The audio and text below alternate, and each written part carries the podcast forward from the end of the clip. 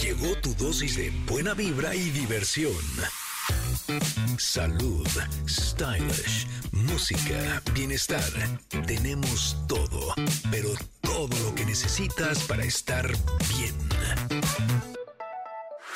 Ingrid Coronado y Tamara Vargas. ¿Necesitamos decir más? Ingrid y Tamara en MBS. Comenzamos. Connectors, ¿cómo están? Muy buenos días. Feliz viernes de fiesta a todos ustedes, aunque, ay, creo que yo empecé ayer. Adelante. Eh, yo le di, una, le di una adelantadita al fin de semana. Oigan, el día de hoy estamos muy, muy contentos porque nos va a visitar en cabina Ade Alvarado, que nos compartirá las 10 decisiones que nos darán salud o enfermedad. Ay, qué importante tema, ¿no? Uf. Excelente mañana, queridos Connectors. ¿Cómo les va? Espero que muy bien. Sí, ya es viernes, que como que estas fechas se siente. Ayer fue viernes chiquito, digámoslo así. Oigan, qué gran inicio de fin de semana. Hoy nos va a acompañar el chef José Ra Castillo, recién nombrado uno de los mejores chocolateros Mm. del mundo. ¡Ay! ¡Qué cosa de delicia! Bueno, y nos va a platicar el proceso detrás de este delicioso chocolate. ¿Traerá chocolate? Ay, ojalá. Ay, Ojalá ¿yo, sí. ¿Yo qué? Ojalá y no me lo coma yo porque si no me los acabo. Pero además, tú bien comprometida, Tam. Ay, sí, Ojalá. Así. Bueno, por ustedes, amigos. Estoy con ustedes. Qué generosa eres.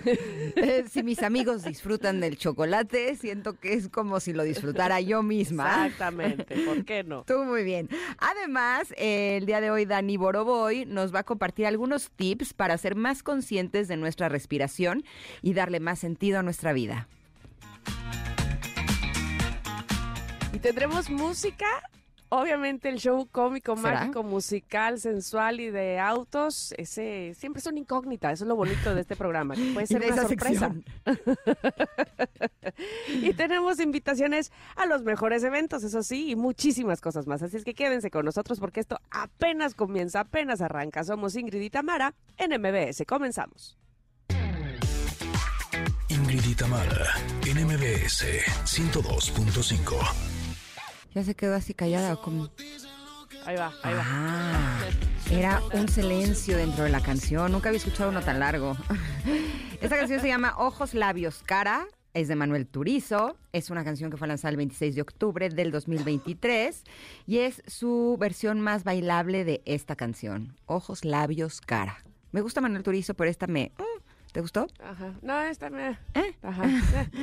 Me. No más el me, esa es de mis cosas más favoritas. Sí. de las cosas de la chaviza que más me gusta. ¿eh? Me.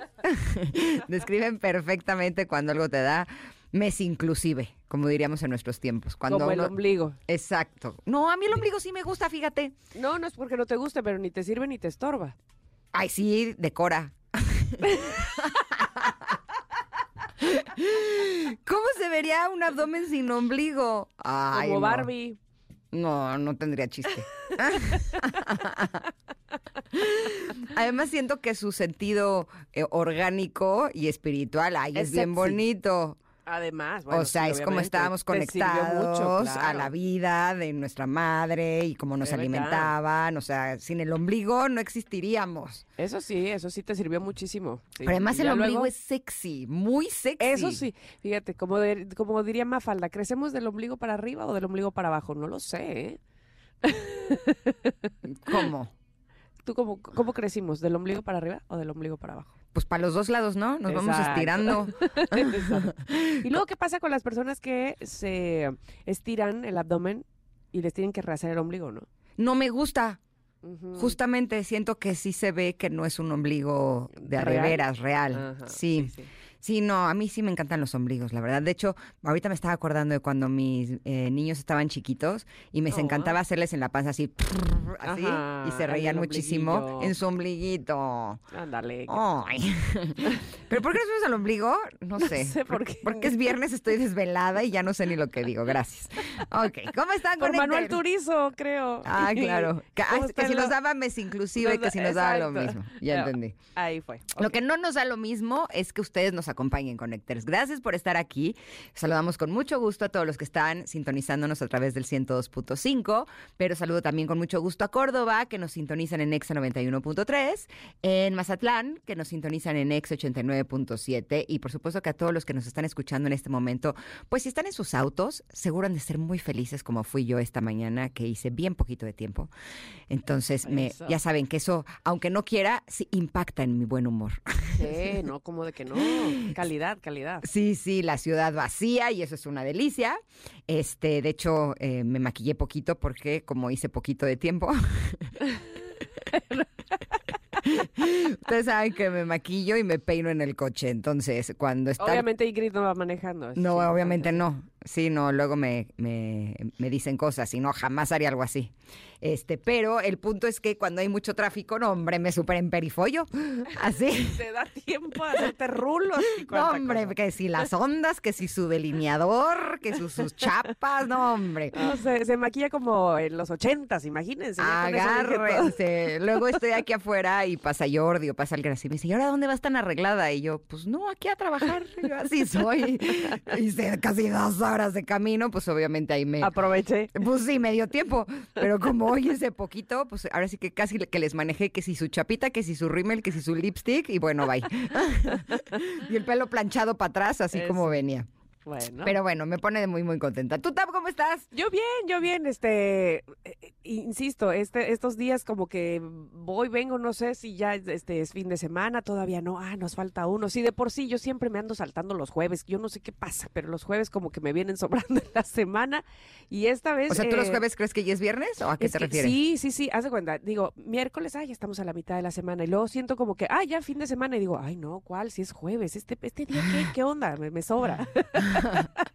Sin embargo, ayer eh, eh, eh, eh, hubo pijamada aquí, seis niñas extras, ¡Ay, además qué de las mías. Entonces, sí, me O tuve sea, que ocho en total. O- Ocho en total, exactamente, padre. entre, entre adolescentes y pequeñas. Entonces, bueno, me, me levanté hoy muy temprano a hacer de, de desayunar a todas y no sé qué, así que había fiesta aquí en casa, así es que parece fin de semana, en, en efecto. ¿Hiciste tú el desayuno o no? Yo, yo, yo, yo, porque este Lore se fue a su pueblo que hacen unas cosas muy bonitas en, en Día de Muertos. Ajá. Así es que, bueno, yo, ¿qué onda? Y eres ¿Qué buena para la cocina porque me acuerdo una vez que invitó Luciano también así, tenía como 8 o 10 niños en casa y yo dije, voy a ser la mamá héroe. Les voy a hacer. Y además yo soy pésima en la cocina, pero dije, no, ahora sí van a decir, la mamá de Luciano es buenísima. Ah, ah. Y entonces dije, les voy a hacer hot cakes, pero hot cakes así súper creativa. Ay, ya para, ya me Pero puedo imaginar a dónde vas. Espérate, les eché que si su plátano, que si su nuez, que si sus chispas de chocolate. Ajá, ajá. No, pues sí, a la For- hora- ya nada más faltaba forma de Mickey Mouse, ajá. No, solo tú la viste. a la hora de que los puse en el sartén, obviamente les puse tanta cosa que se me desparramaron, el chocolate se quemó, así, No, y entonces... guácala. a- Además, les decía, les voy a dar variedad. Entonces, hacía unos naturales y unos que yo eran los que según iba a triunfar. Y cuando los empezaba a poner en la mesa, les preguntaba, ¿de cuáles quieren más? Y yo decía, seguro mis triunfadores de chocolate con chispas. Y, Nunca, todos y me están- decían, los naturales está bien, Ingrid, gracias. Dije, ah, creo que no me quedó tan padre. Bueno, bueno, bueno, bueno. No, hasta eso, este, sí, sí, sí hubo buen recibimiento al desayuno, así es que todo bien. Desde ayer la cena también, así es que ahí vamos, ahí vamos. Pero bueno, hoy tenemos, ¿saben qué? ¿Qué? Pregunta del día. A ver. Y entonces esa pregunta del día me gusta, este, aunque a lo mejor nos haga recordar, ay, momentos de, ay, trágame tierra, porque tiene que ver con la moda de cuando éramos adolescentes. ¿Cuál era la moda que había cuando eras adolescente? La más rara, la que decías, ay, no, por Dios, ¿cómo me atreví a hacerme esto? ¿Qué cosa? ¿En qué momento de la vida decidí y mis papás me dejaron, además? o a lo mejor no te lo hiciste, pero lo viste en, no, en, no sé, en, en las eh, personas famosas que estaban en ese momento usándolo. ¿Tú qué dices? Pues yo creo que el fleco de ondita.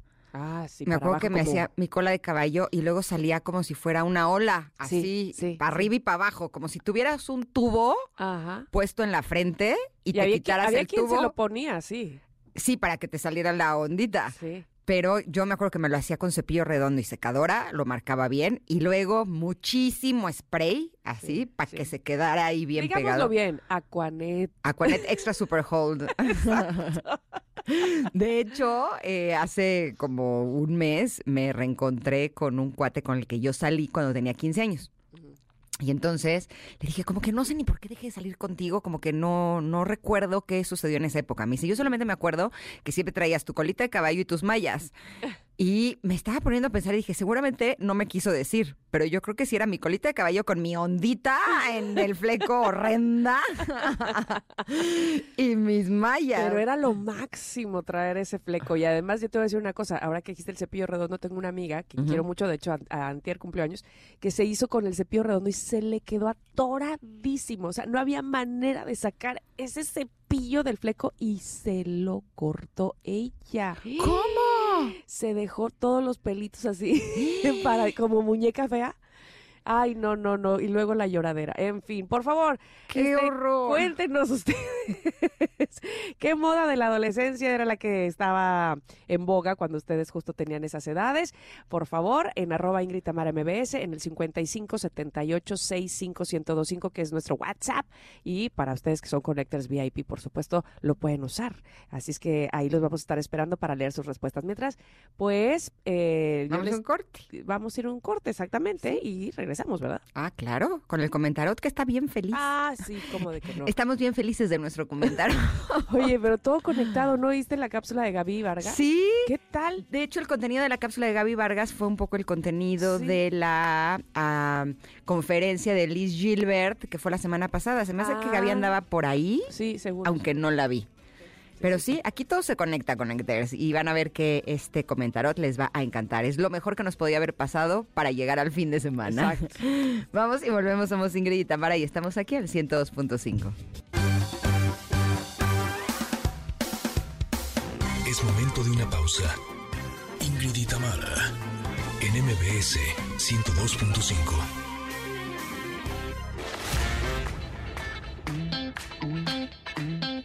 Tamara, en MBS 102.5. Continuamos. Miren qué linda carta nos salió el día de hoy. Y, sí viene aunado y conectado con lo que dijo Gaby Vargas en su, en su cápsula. Pero además, cuando la saqué esta mañana, dije, ayer Ingrid sacó la de la armonía, ¿no? Ah, fue ayer.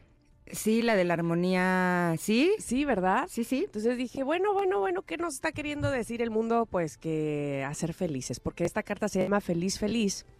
Es una mujer alada, parece un hada, una hada, eh, muy contenta, muy sonriente, con unos globos de colores, eh, encima de un huevo, pero que ese huevo tiene una como una, una cerradura, como, un- como un ojillo para meter una llave más bien. Y un colibrí, que también el colibrí, si no mal recuerdo, eh, representa la felicidad. Un colibrí que está ahí a un lado de, su, de, de ella, pues. Esa es la imagen de la carta y dice, el significado esencial es el júbilo, la alegría, el sentimiento de plenitud, la sensación de que todo va bien. Tus deseos se están cumpliendo sin apenas esfuerzo por tu parte. Disfruta del presente, pase lo que pase. Eso es lo difícil, ¿verdad? Y siéntete satisfecho con las cosas tal y como son. Como no te atenazan los grilletes del ansia, puedes sentir la liberación de ser realmente feliz a cada minuto porque has elegido serlo, en lugar de ansiarlo. Ah, qué diferencia eso, ¿no? Es el momento de sentir júbilo por el puro gusto de sentirlo y de regocijarse en ello. Nada de lo que está pasando sucede por causas externas a ti. Tu felicidad es resultado de hallarse en armonía con el plan que el espíritu ha trazado para tu vida. Todo va bien. La corriente se mueve a tu favor. Diviértete chapoteando en ella. Yo creo que muchas veces, ahí me voy a detener, vamos, muchas, pero lo digo de verdad muchas, lo digo en lo personal, por supuesto, eh, voy correteando la felicidad, ¿no? O vamos correteando la felicidad con una ansia y entonces ahora esto, y entonces ahora lo otro, y ahora aquello. ¿Por qué? Porque seguramente cuando llegue ahí, cuando esté ahí, eso es lo que me va a hacer feliz. Y ah, quitarse los grilletes de la ansiedad, quitarse el estrés de lo que tengo o debo que- de hacer y disfrutar de lo que ya es. Como dice aquí, pase lo que pase. La felicidad está pasando en este momento, está sucediendo en este momento. Si no la veo, tiene muchísimo que ver con si la quiero ver o no, o más bien con la actitud que tenga o con la disposición, sobre todo, creo que esa es la palabra, la disposición que tenga para verla, eh, más que ir eh, atrás de ella como si fuera la zanahoria, ¿no? Este, delante del burro. Así es que sí, hoy digamos que me está invitando esta carta también lo personal a decir, hmm, voy a disfrutar de la felicidad que tengo. Probablemente habrá otras cosas que no me hagan tan feliz. Esas no es que no las vea, es que lo que hoy me voy a enfocar es a ver a lo que sí me hace feliz, lo que lo que tengo, porque además, como dice aquí, nada es casualidad, también lo he trabajado, y si no, ¿cuándo lo voy a disfrutar si no es ahora mismo? Si no, ¿cuándo voy a gozar de eso que hice? Si no me relajo y me detengo y me quito, ah, ese yugo de encima de estar correteándole y estar detrás de eso y, vivir en esa ansiedad de todo tiene que estar perfecto. No, así como está, con sus altas, sus bajas, sus izquierdas, sus derechas, así, así quiero vivir la felicidad. Así es que, bueno, pues yo creo que es un muy buen mensaje y más este fin de semana, ojalá que así lo veamos. Eh, a, mí quiero decirles que muchas veces me, muchas, en, el comentarot, siempre traigo a mi mente, o muchas veces traigo a mi mente este, de, e, este asunto de, hay gente que está sufriendo muchísimo. ¿Cómo puedo decir que nada más con querer desear la felicidad este, es suficiente? Sin embargo, pienso dos cosas. Una, siempre las cosas me he dado cuenta que podrían estar peor. Siempre. Cuando uno se lamenta, probablemente hay otra persona deseando inclusive tu vida, ¿no? Es decir, uno se lamenta y hay, y hay personas que eh, valoran mucho lo que tú tienes porque aún están peor que tú, lo cual no quiere decir que te regocijes en, eso, obviamente, pero que si valores o que si valore yo, pues, eh, eh, las cosas buenas y que, y que en efecto podrían haber sido peor. Y lo otro es que así es la vida, es decir, habrá momentos, como siempre digo yo aquí, de eh, aventar cohetes y otros de levantar varas. Y cuando es el momento de levantar varas, pues siempre habrá eh, una, enseñanza, un camino, un para qué, un por qué, y habrá otro momento entonces donde eso que me habrá enseñado la vida a partir de los malos momentos, pueda yo subir o escalar, digámoslo así, y eh, tener mejores momentos después de eso, una vez que haya yo aprendido pero si no hay aprendizaje, pues no hay momentos de más regocijo, me queda claro, porque te quedas instalado en lo mismo. Así es que, bueno, sin redondar demasiado, hoy me dispongo a disfrutar y a ser feliz de lo que tengo, como lo tengo como lo he logrado, espero que ustedes también. ¿Tú qué dices, Ingrid? Pues mira, yo les voy a leer el mensaje de las relaciones porque justo hoy en las runas vikingas también salió de las relaciones, es curioso. Y dice así, existen momentos en una relación en los que te sientes bien contigo mismo y en los que sabes que tu corazón está receptivo para ser amigos, para amar y para cuidar de los demás sin esperar nada a cambio. Este es el tipo de estado feliz que te gusta compartir. El hecho de que salga esta carta es una lectura en una lectura te indica que el júbilo y la alegría están presentes aquí y ahora, no en otro lugar ni en el futuro. La hierba es más verde justo donde tú estás. Bien dice el dicho, ¿no? Que siempre creemos que el pasto del vecino es más verde. Pues no, ahora esta carta nos dice que la hierba más verde es justo donde tú estás. Agradecelo y deleítate en tu relación. Y si estás buscando una, sé feliz. La felicidad atrae más felicidad como la miel a las abejas. Ay, me encantó la mm. imagen. Y sí, ¿cuántas veces creemos que para atraer lo que deseamos tenemos que hacer muchas cosas? ¿No?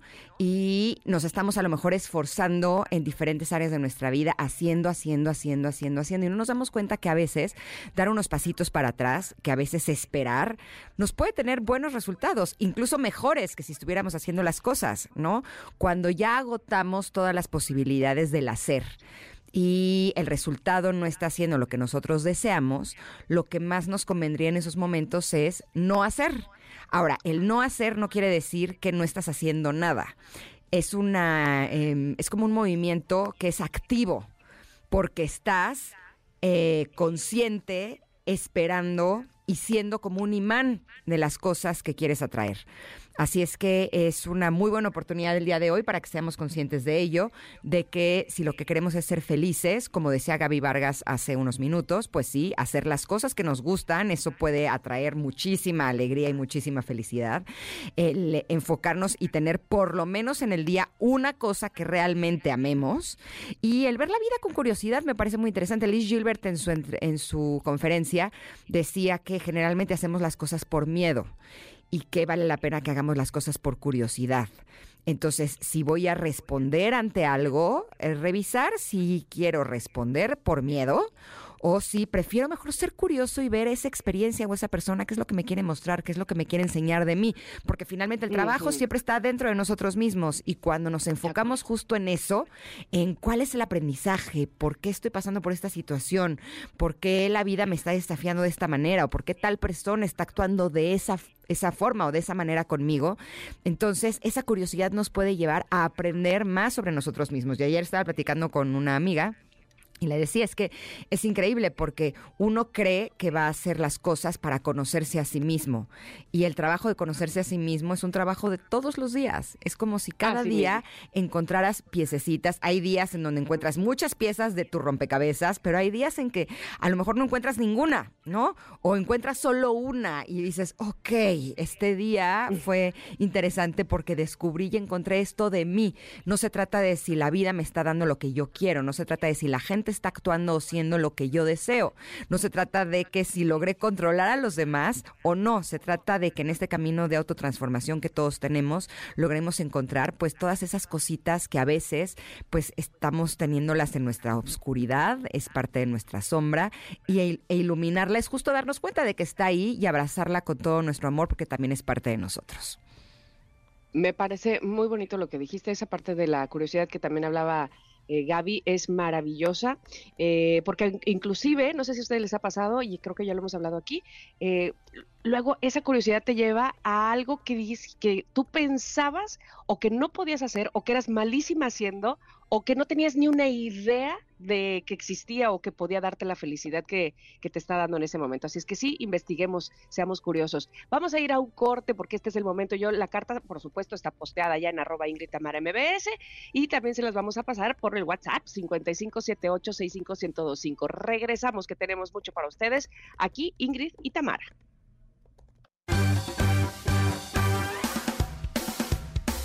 Es momento de una pausa.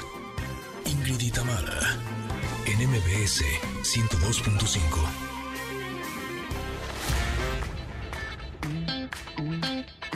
Ingrid y Tamara en MBS 102.5. Continuamos. Esta canción es nuevecita así de paquete. Ayer estábamos platicando con Pontón de eso. Se llama Now and Then. Es de The Beatles. Y ya está disponible. Esta fue interpretada y escrita por John Lennon y desarrollada por Paul McCartney, George Harrison y Ringo Starr. Más de cuatro décadas después, resulta que McCartney y Starr han unido fuerzas para terminarla y con la tecnología y la inteligencia artificial eh, lograron este resultado. Según sabemos, eso es lo que dicen las malas lenguas, eh, esta sí la escribió eh, John Lennon y tuvieron que eh, como que completarla un poco con inteligencia artificial. Pero este es el resultado, se llama Now and Then, por si ustedes quieren descargarla. Pero yo soy muy contenta de darle la bienvenida aquí en cabina a Ade Alvarado. Él es ingeniero de alimentos y nutrición y health coach, pero también es el fundador del Bien Fest, que ya viene la próxima semana, 11 y 12. Estaremos platicando de eso también con él, pero en esta ocasión hablaremos de el yin y el yang de la salud. Vamos a conocer las 10 decisiones que te darán salud o enfermedad. ¡Basiquísimo! ¿Cómo estás, ya estoy lista para apuntar ¿eh? Sí, yo también. Muy bien, yo estoy feliz de estar con ustedes porque las admiro muchísimo y me encanta su programa y feliz de poder compartir un poquito también de mí. Buenísimo. A ver, empecemos por el uno. Pues creo que sería importante explicarle un poco a las personas qué es el yin y yang, qué les parece. Y ya de ahí nos arrancamos con las recomendaciones. Bueno, esto es un término que habla del equilibrio el yin y yang son fuerzas complementarias. Esto viene del taoísmo y de la medicina tradicional china. Entonces, desde hace muchísimo tiempo, la medicina tradicional china es una medicina milenaria que nos habla de cómo podemos estar equilibrados energéticamente y también cómo podemos tener una alimentación que nos permita mantener una buena salud y prevenir enfermedades. Entonces, aquí es muy importante entender este término de equilibrar las fuerzas, las energías, las cargas, también lo que comemos, tener un equilibrio, porque finalmente eso es lo que nos va a dar salud a corto y a largo plazo.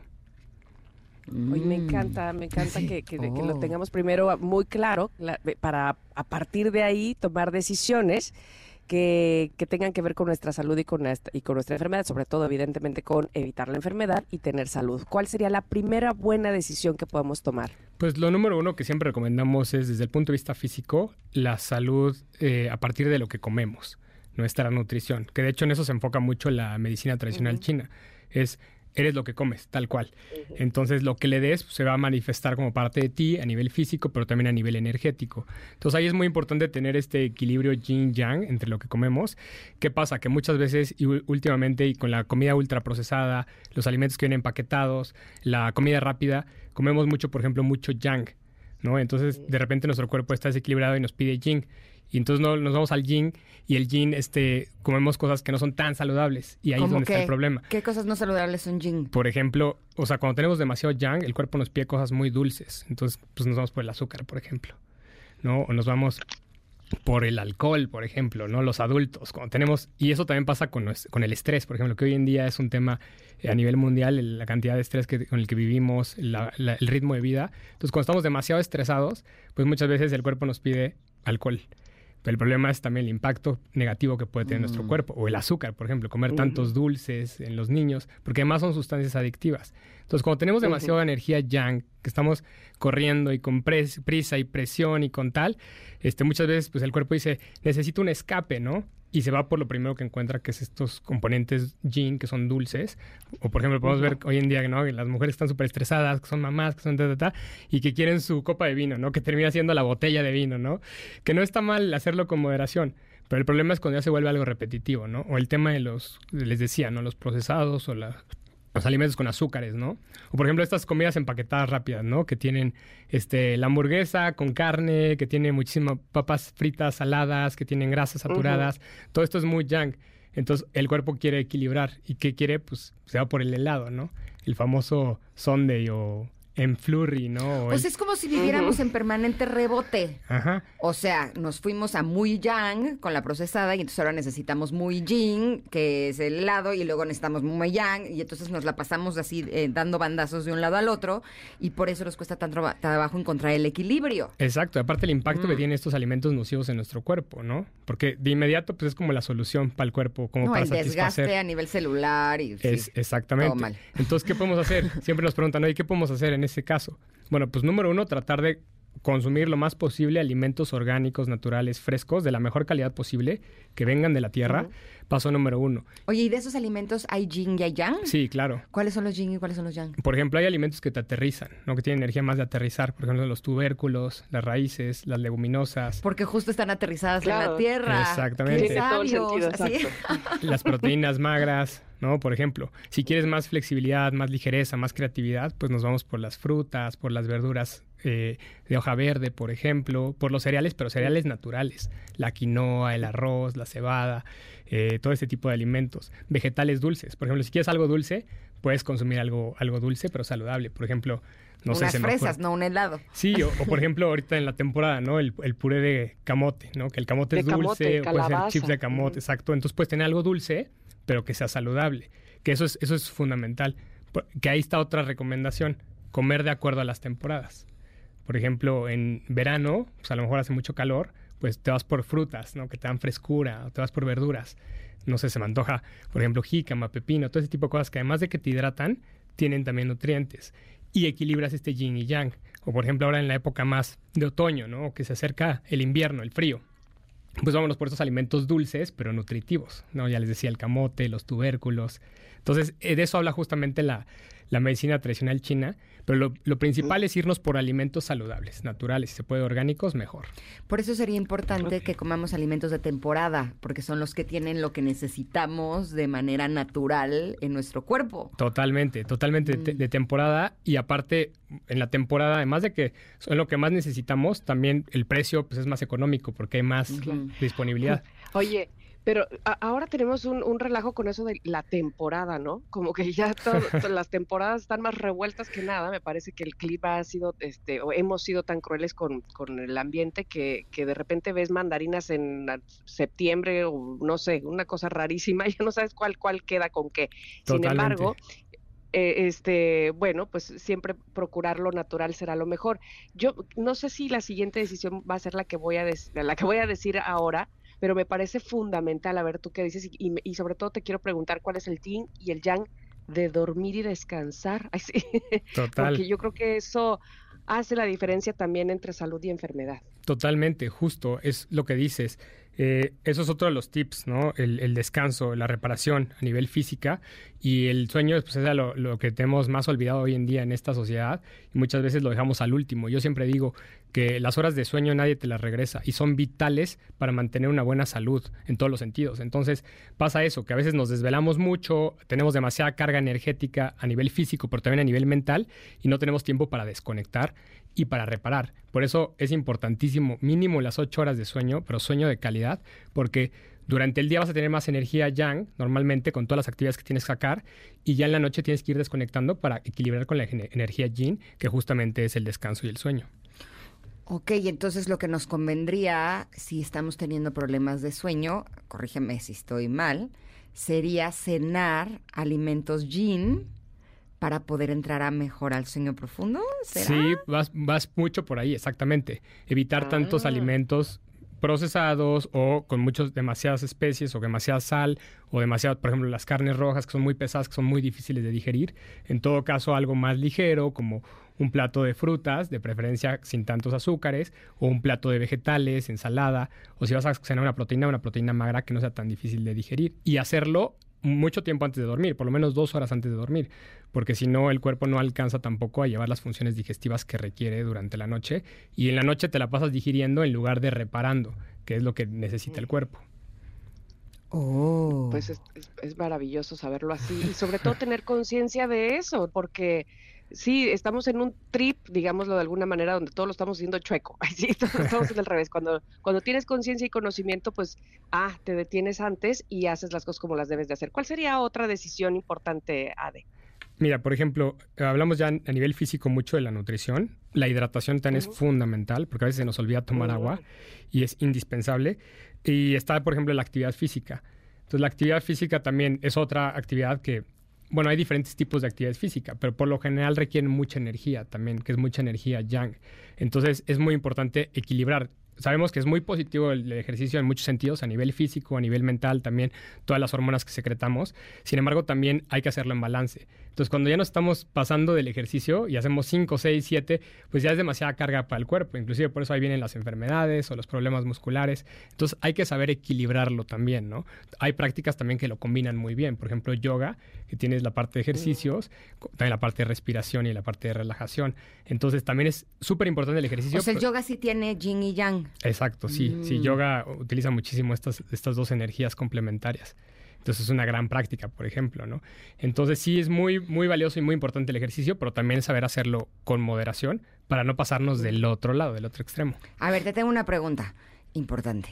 Así, eh, ¿Cómo sabemos si nos estamos pasando de yin o de yang? Pues mira, hay, hay, hay diferentes formas, ¿no? Pero pues, una en la que lo notamos mucho es cuando nos sentimos muy estresados o como nos sentimos fuera de nuestro centro, desequilibrados, ¿no? Eso es que nos pasamos de qué? De, ya sea de un lado o del otro.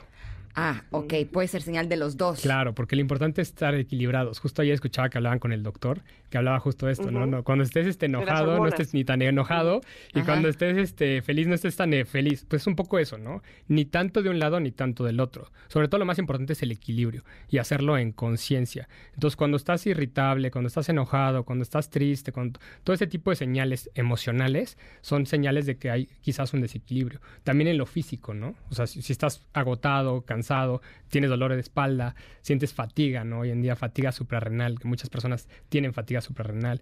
Ah, hay casos, por ejemplo, inclusive de, work, de, burnout, ¿no? De demasiado trabajo, ¿no? Entonces, todas esas son señales de que hay un desequilibrio. Si tienes demasiado antojo por lo que decía, por el alcohol, por los azúcares. O sea, tienes un craving, tienes un antojo terrible por comer alimentos súper, súper dulces o súper picantes, eso habla de que hay un desequilibrio. De que necesitas yin de que necesitas equilibrar, ya sea yin o yang. Porque... Ok, lo que pasa es que tenemos que ir a un corte, pero me gustaría que al regreso nos dijeras, porque si lo que queremos es equilibrarnos, sabemos que estamos desequilibrados, pero ¿cómo sabemos hacia dónde valdría la pena que nos equilibremos? Claro. O sea, ¿qué, es lo que nos está faltando? ¿Qué es lo que nos está sobrando? Ahorita les cuento. Ok, va. Volvemos en unos minutos. Estamos platicando con Nadia Alvarado sobre el yin y el yang de la salud, las decisiones que te harán, eh, que te darán o salud o enfermedad. Volvemos en unos minutos. Es momento de una pausa. Ingrid y Tamara, en MBS 102.5.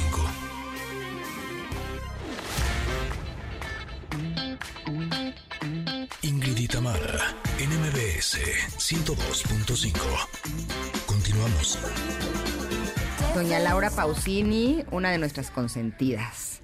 ¿Será que se nos hará tenerla en Ingrid y Próximamente? mándenos buenas vibras, Connectors. Estamos en eso. Nomás necesitamos que hagan equipo con nosotros y que nos echen buena energía para que se pueda abrir esa oportunidad en donde todos saldríamos beneficiados. Así sería un gusto para toros, toros, toros, toros. Pero seguimos platicando con nuestro querido Ade Alvarado. Él es el fundador del Bienfest sobre el yin y el yang de la salud. Y le dejé una pregunta antes del corte porque él nos compartía que cuando estamos estresados, enojados, es porque hay un desequilibrio en nuestro yin o en nuestro yang. Pero yo lo que quiero saber es exactamente cómo podemos saber si lo que necesitamos es incluir más cosas yin o si lo que necesitamos es incluir más cosas yang, ya sea en la comida, en la actividad, en, el trabajo, en lo que, en lo que tengamos que hacer básicamente. Claro, con mucho gusto. Mira, ahorita, hoy en día, en el mundo en el que estamos y en la población, lo que vemos es un 80% yang.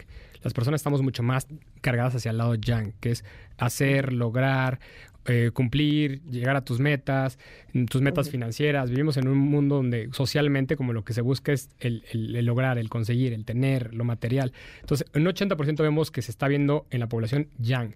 Sin embargo, también hay yin. Entonces, ¿cómo podemos identificarlo? Pues normalmente cuando las personas están demasiado estresadas, cansadas, fatigadas, con dolores, están en energía yang. Lo que decía también, irritables, enojadas, todo ese tipo de muestra que puede estar estresado, obviamente, muchísimo estrés, ansiedad, energía más yang. Eso sería lo que también se relaciona con el lado masculino. Con el lado masculino, sí, el lograr, el hacer. Es decir, el, la, exacto, la acción, digamos, que es más yang, ¿no? Exacto. Y el yin es sobre todo cuando las personas al contrario sienten que necesitan accionar, que necesitan actuar, que necesitan encenderse, que están como muy pasivas, muy aletargadas, no saben por dónde ir, este, con esta confusión, se necesita entonces activar. Pero es el menor porcentaje de la población. Hoy en día, al contrario, estamos muy volcados al yang en todos los sentidos, a nivel físico, en lo que comemos, en, en muchas cosas. Y ahí es cuando está ese desequilibrio que nos hace tomar decisiones no tan conscientes o no tan favorables para nuestra salud. ¿Estar chido sensible sería yin?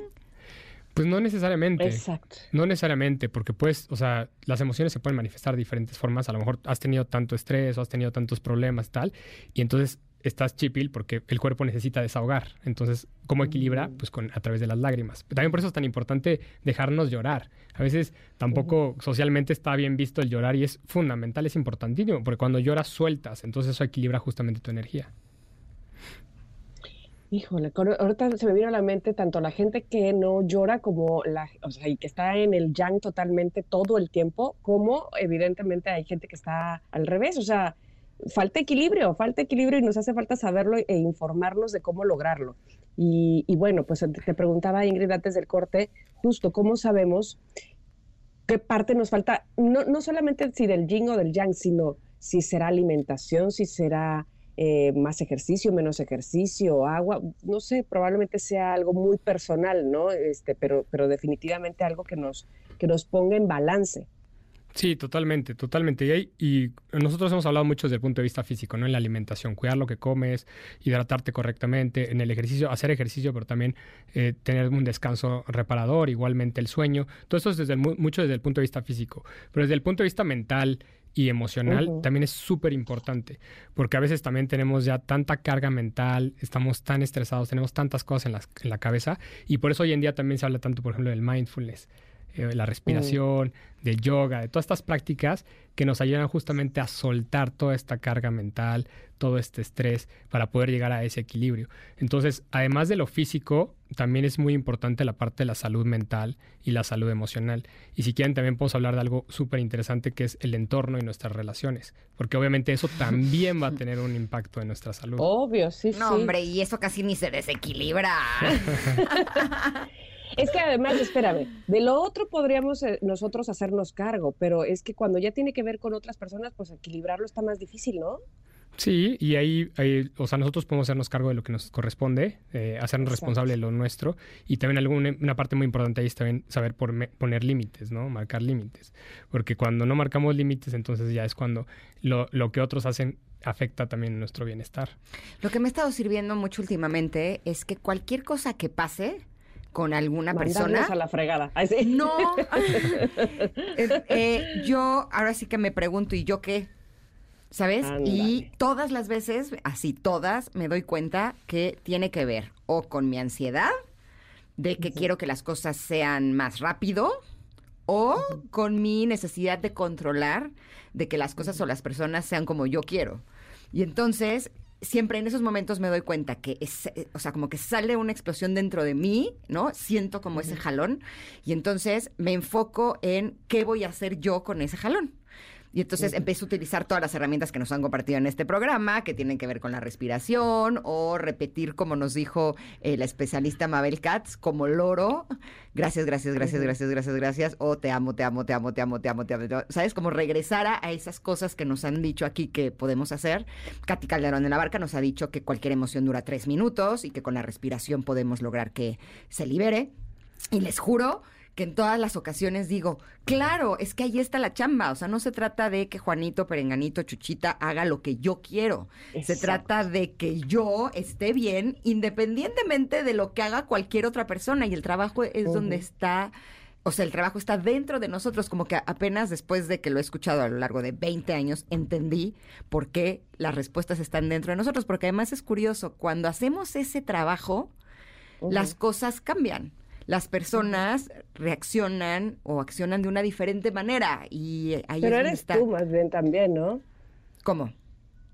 O sea, más que que el, que, eh, que el otro reaccione de otra manera, yo creo que tiene que ver más como ese trabajo que has hecho contigo misma, que te hace además notarlo de diferente manera a la otra persona y recibe de ti otras cosas y por eso es que eh, también eh, funciona de otra manera esa otra persona. Vaya, no es que la otra persona de repente haya cambiado, evidentemente. Te tiene juro que sí. que tú diste. No, es que sí. Te juro que cuando tú trabajas lo que a ti te hace sentir lo que la otra persona hace, la otra persona empieza a cambiar sus conductas y dice Ade Sí. con el dedo, sí, se los Pero- jurito. pero tiene que ver con lo que recibió de ti, porque si recibe de ti un tiene que ser así, e- esa persona se pone a la defensiva, o sea, reacciona de otra ajá, manera. ajá. Ese es el punto, sí. pero empezaste contigo. Sí, sí, tal cual. Sí, eso, totalmente. eso. O sea, Como el totalmente de chavo. con los dos. Es que a veces se crea mucha resistencia. Por ejemplo, si nos enojamos con el otro, pues cómo va, cómo va a reaccionar el otro también, ¿no? Finalmente. Si respiramos, nos tranquilizamos, nos equilibramos y le damos otra respuesta al otro, pues obviamente también su respuesta va a ser diferente, por un lado. Totalmente. Y por otro lado empezamos a resonar con otras personas, porque también si marcamos límites, obviamente va a haber personas que nos, nos van a acercar, porque van a ver que con nosotros no responde lo que ellos están haciendo. Entonces van a ir a buscar por otro lado, ¿no? Entonces también por eso es muy Van a buscar importante. otro cliente. Se van a buscar otro cliente. Si tú no respondes, Claro, pues sí, pues buscan sí, dónde claro. poner su basura Sí. en un lugar donde sí, Sí, se las poner. Claro, porque nos enganchamos y, y muchas veces nos, nos- nos vivimos en, en torno al drama, ¿no? El drama también es muy adictivo, es muy yang también el drama. Entonces, cuando pones ese equilibrio, pues ya no atraes tanto drama. Exacto. Oigan, y ya viene el Bienfest, se los decíamos, va a estar la conferencia de ADE, que justo va a hablar más a profundidad de este tema. Estará también la mía, que por fin ya tiene título. Anda. se llama Enciende tu vida, descubre tu propósito. Verán lo nuevo que he descubierto sobre el propósito de los seres humanos. Es una conferencia que estoy escribiendo, ya está casi terminada y les prometo que les va a ayudar a hacer como ese ah, ese momento en donde dices, ok, ya entendí. Y de lo que se trata es de eso, de que podamos encontrar herramientas y cosas que nos ayuden a tener una mejor vida. Te agradecemos muchísimo, de que hayas estado con nosotros. Gracias, Ade. Muchísimas gracias a ustedes y los esperamos en el Bienfest. Va a estar increíble. Yo estoy súper emocionado de ver tu conferencia, Ingrid, pero todas las conferencias porque todas están increíbles. Tenemos un programa espectacular. Va a ser una gran fiesta y para todas las personas que quieran contagiarse de esta armonía, buena vibra, positivismo y además de las mejores herramientas para su salud, pues ahí está el Bienfest para todos. Bienfest.com encuentran la información y este evento será 11 y 12 de noviembre, ya es el próximo fin de semana, no este que viene mañana, sino el otro, en el Salón. Candiles aquí en Polanco. Y verán Correcto. que van a encontrar no solamente muchas conferencias con contenidos espectaculares, sino además hay muchísimos stands de productos maravillosos, talleres, es un evento realmente increíble, no solamente para las personas que estamos en el mundo del bienestar, sino también para todos aquellos que quieren empezar a hacer cambios en su estilo de vida para tener beneficios en su salud y en su estabilidad emocional. Gracias, Ade. Muchísimas gracias a ti, Ingrid Tamara. Gracias por apoyarnos a, Gracias. a llegar a más personas con este contenido positivo y de salud. Perfecto. Vamos a un corte. Volvemos. Vámonos.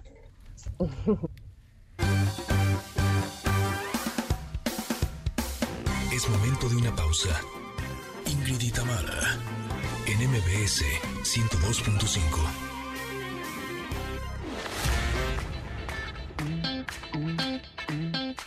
Tamara, en MBS 102.5. Continuamos.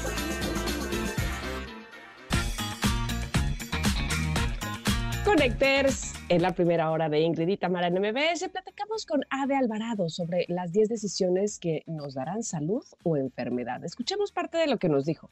Desde hace muchísimo tiempo, la medicina tradicional china es una medicina milenaria que nos habla de cómo podemos estar equilibrados energéticamente y también cómo podemos tener una alimentación que nos permita mantener una buena salud y prevenir enfermedades. Entonces, aquí es muy importante entender este término de equilibrar las fuerzas, las energías, las cargas, también lo que comemos, tener un equilibrio, porque finalmente eso es lo que nos va a dar salud a corto y a largo plazo. En unos minutos más platicaremos con el mejor chocolatero del mundo. ya está aquí en cabina, ya lo verán. Y también Dani Boroboy nos hablará sobre cómo ser más conscientes con nuestra respiración. Tendremos música en vivo y mucha cosa buena para todos ustedes. Somos Ingrid y Tamara y estamos aquí en MBS. Continuamos.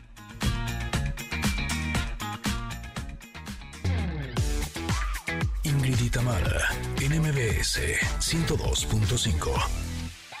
Sí, esa es la voz de Natalia Jiménez. No sé si a alguien le quedaba la duda, pero es que es, es- es un vozarrón que tiene Natalia Jiménez y que nos está presentando esta canción que se llama Llevarte al cielo y que lanzó apenas el pasado 28 de octubre. Y ella está de aniversario, dos décadas de trayectoria en la música y lo celebra con este álbum que se llama Antología 20 años. Me, me recuerda, por supuesto, este, parte de su carrera y, y el hecho de que esté aquí, que sea española, que cante música vernácula y demás, pues a la carrera de Rocío Durcal, Estaba obviamente. pensando eso, que como siendo Que no- españolas, la, la música mexicana le sale también, ¿no? No cantan mal las rancheras, las cantan re No, bien. nada, nada, nada. Digo, de personalidades muy distintas ambas, pero Ajá. este, pues con, con esas eh, peculiaridades que las, que las, pues que las distinguen, ¿no? Las dos españolas, las dos se quedaban, bueno, Rocío sí vivía en España, pero la- las dos eh, cantando música mexicana y con tremendas voces. En fin, eh, felicidades a Natalia por esta, esta canción.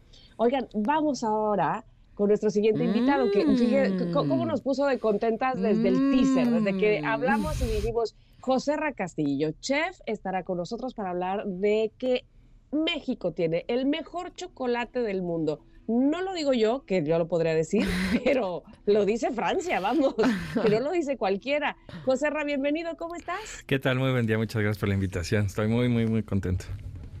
Oye, eres el mero, mero, mero de los chocolates y me siento muy contenta que estés con nosotros y nos platiques, por favor, de entrada. A mí, a mí me, me causa siempre mucha curiosidad los inicios. ¿Cómo, ¿Cómo surge tu gusto por ser chef y especializarte en el chocolate? Que no ha de haber sido nada difícil, porque qué delicia. Pues ya en el rubro llevo ya 25 años. Este, de inicio empecé a ser siendo cocinero, empecé en la parte salada. Este, Yo estudié en México en Ambrosía, después me fui al Ritz de París, ahí estudié una especialidad y después ya me fui a estudiar el posgrado en, la, en la, una, universidad en, en, España, que es este, está en San Paul de Mar y es una de las más, universidades más antiguas de Europa, ¿no? Entonces ahí yo termino y este, gano un concurso que se llama a Cataluña, que es el cocinero joven de Cataluña. Es la primera vez que gana un, extranjero ese concurso y me quedo en España a trabajar en restaurantes pues de élite. Llego a ser jefe de cocina en un restaurante que se llama La Marda Propa allá en San Paul. Y este después hay unos cambios ahí en mi vida de, trabajar muchísimo, de realmente vivir para cocinar. No cocinaba para vivir y entonces este tenía muy poco tiempo. Para mí pido descanso una vez, este, ¿cómo se llama? Después de mucho tiempo estar en el restaurante, me lo dan y voy a una exposición de, gastronomía, veo al campeón de, de, chocolatería de España de ese año, me encantó cómo lo trabajaba y con la fluidez y la sencillez y le dije que si me enseñaba el, oficio, me dijo, sí, vente el lunes. Esto era de cuento un jueves y después me hice chocolatero. Dejé la cocina, dejé el restaurante oh, y empecé a hacerme chocolatero. Estuve trabajando con él casi dos años y medio y después ya me vine a México y, emprendí Quebo, ¿no? Entonces empezamos ya hace 17 años ya con, con esto. Empezamos con nuestra primer tienda en, en Polanco. Y la idea era tener chocolatería que fuera 100% mexicana, que fuera evolutiva, de, cambiar los sabores, que fueran muy tradicionales a, sabores mexicanos. Entonces había sabores como eh, agua de Jamaica, limón con chía, mole, Chile. este, chiles, ¿no? Entonces, y bueno, diferentes sabores que hoy por hoy ya no existen, como el chicle motita de plátano, tratamos de hacerlo totalmente experiencial. Subos, que también poco ya no existe, eh, empezamos a hacer este tipo de sabores y la gente empezó a vernos como una chocolatería nueva y llega una guía que se llama Le de Coco de Chocolat, que es una guía de las mejores chocolaterías de todo el mundo. Y como las grandes guías especializadas pues viajan o tienen a sus embajadores por todo el mundo comprando chocolate por todos lados.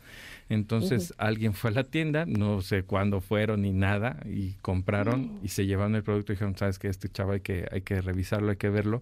Se llevan las muestras a Francia y te llega una invitación que, para poder este, presentar tu trabajo y que lo mandes. Esto fue hace siete años, ¿no?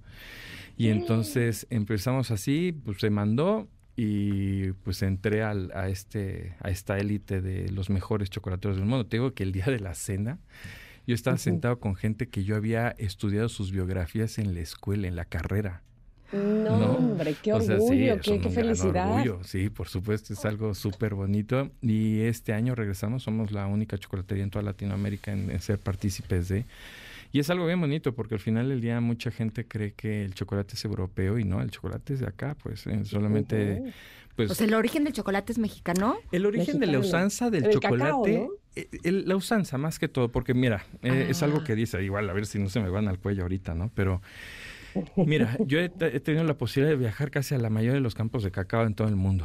Y este, y sí te puedo decir que si un fruto, ¿no? Este, se da todo el año, pues seguramente es oriundo de ese país. A nosotros el cacao solamente se da de, de, diciembre hasta finales de marzo, más o menos. Mm. Pero si tú bajas a, Latino, a Sudamérica, más que todo en la parte de Colombia, Venezuela, Perú, Ecuador, en donde están pegados a la, a la, a la Amazonía, ahí está todo el año. Y son unos cacaos enormes como de 35, 40 centímetros, ¿no? ¿Uno? Uno. Es como una sandía, o sea, son cosas así enormes. Entonces dices, no, no, espérate. Yo pensaba que el cacao eran, o sea, los granos sí, los granos sí, pero una, una catania de cacao en México es así más o menos. Y en Latinoamérica es, así. Entonces dices, eh, como que no es muy de aquí, ¿no? Ajá. Porque aquí no se da todo el año, en esos países sí se da todo el año, pero a diferencia de otras culturas, sí te puedo decir que nosotros fuimos los primeros en darle un propósito en la parte política, en la parte de literatura, en la parte de gastronomía, en la parte social.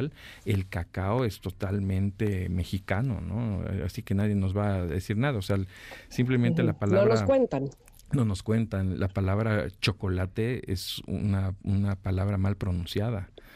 Que lo- sí, los españoles Así. cuando llegaron acá y les ofrecieron el chocoatl, se los dan a beber y choco, choco- chocolate, cho- cho- chocolate, chocolate, sí, chocolate. Pero ¿no? era el que está Eso, como pues. con, o sea, el líquido. Es el líquido. Es la sí, bebida. Es, es la bebida. Que era como la este, vida de los dioses, Claro, ¿no? pues es que a lo que llegan estos hombres barbados, blancos, con cuerpo de animal, porque venían en caballo, ¿no? Entonces, pues pensaron que era una deidad y se les dio a probar el chocoatl, ¿no? Que era una bebida solamente ceremonial, ¿no? No era de que, ay, échame un chocoatl en la mañana, no. O sea, el cacao sí era Bueno, pero espérate. Y encima de todo, los beneficios que te da, o sea, la- las características que, eh, te, que, que te da tomar chocolate, pues ese hombre barbado acá tremendo ha de haber dicho, por favor, deme tres tazas para llevar. Sí, después de dos meses de estar en, en- en alta mar, Sí. seguramente que sí, ¿no? Sí, entonces eh, en, en esa parte yo sí te puedo decir que es que es, es nuestro y hoy por hoy eh, las mejores coberturas son, son latinoamericanas, ¿no?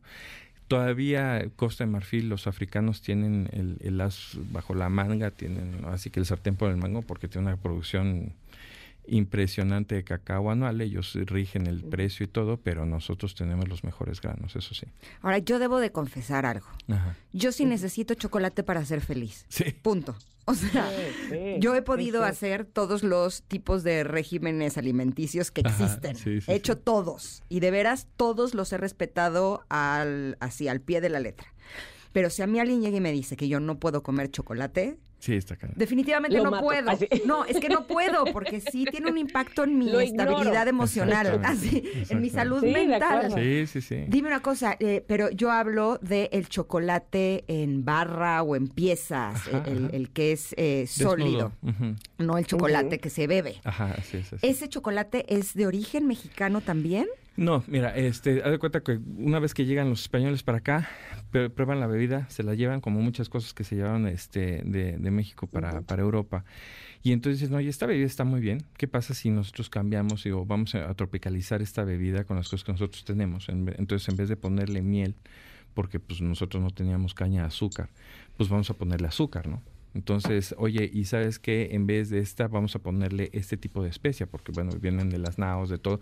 Entonces, ellos empezaron a hacer una, una bebida que es el, el chocolate a la taza que todos conocemos, que es muy tradicional, que lleva lácteo, que tiene este, ¿cómo se llama? Es espeso, ¿no? Se le pone, en ese entonces se le pone harina y azúcar, ¿no? Entonces ven que está muy bien. Después de casi 150 años, posterior a la revolución industrial, empiezan a, a ver que si se podía este, refinar el cacao y se ponía con azúcar, quedaba una pasta muy rica. Y se podían pon- poner un poquito más de la misma grasa del cacao y aparece el chocolate. Un chocolate muy rudimentario, muy hostil, como le llamo, o sea, todavía muy fuerte, y ya fue posterior que pasa estas, estas, estas recetas hasta llegar a Suiza, en donde sacan la primer cobertura de chocolate, como nosotros lo, lo tenemos, de que tú te das un poco de chocolate, masticas un poco, y la misma temperatura de tu cuerpo va a disolverlo y no sientes nada, no sientes grumos, no sientes nada, está completamente bien, bien hecho el chocolate, ¿no? Este y ya después la transformación en hacerlo en, en otras cosas como la cocoa gracias a la maquinaria que hoy por hoy existe ¿no? así es Y, y, bueno, eh, hoy por hoy te, te preguntaría, después de todo este conocimiento y de to- después de todas estas eh, reconocimientos, además que han hecho en ti, ¿crees que sabes manejar el chocolate al 100% o todavía hay mucho más que sacarle al chocolate? no hay mucho que sacar digamos hace poco te decían este cuántos chocolates hay pues todos tenemos en la cabeza tres y hoy por hoy hay cuatro no está la, cobertura rubí la rosada no Y ¿Qué es eso? es otro tipo de grano en A ver, ¿cuáles que- son los tres que...? blanco que es el leche Pero ese ni es chocolate, ¿no? no sí es chocolate tiene manteca de cacao ¿Sí? Sí, mira, muchas, muchas personas me Ah. dicen, ay, es que eso no es chocolate. A ver, pregúntale a un niño. Ah, no, ellos creen que sí. Claro.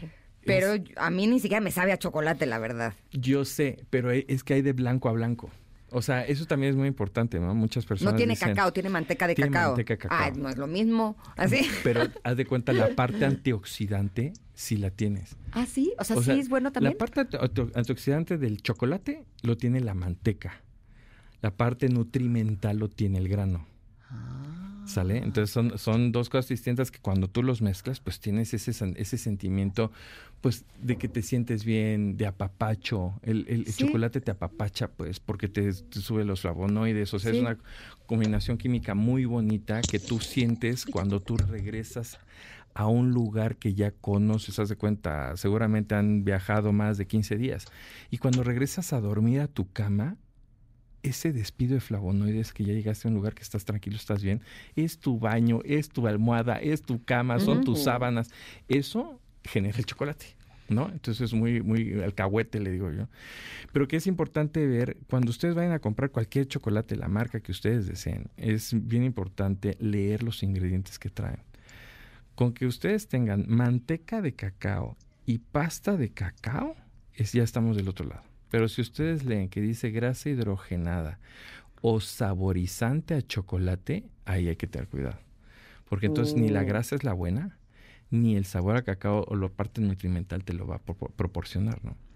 Es, es algo que yo, yo se los dejo así de, de, de, ¿cómo se llama? Al costo de, pues van a comprar chocolate, revisen que traiga estos dos ingredientes y ya puede tener leche, puede tener especias, puede tener lo que ustedes deseen, pero, o gomas, ¿no? Pueden tener este jantana, goma guar, o, o lecitina de soya, no pasa nada, pero tiene que haber pasta de cacao y, y manteca de cacao. Ya nos tenemos que ir a un corte, pero no quiero que te me vayas sin que me respondas esto.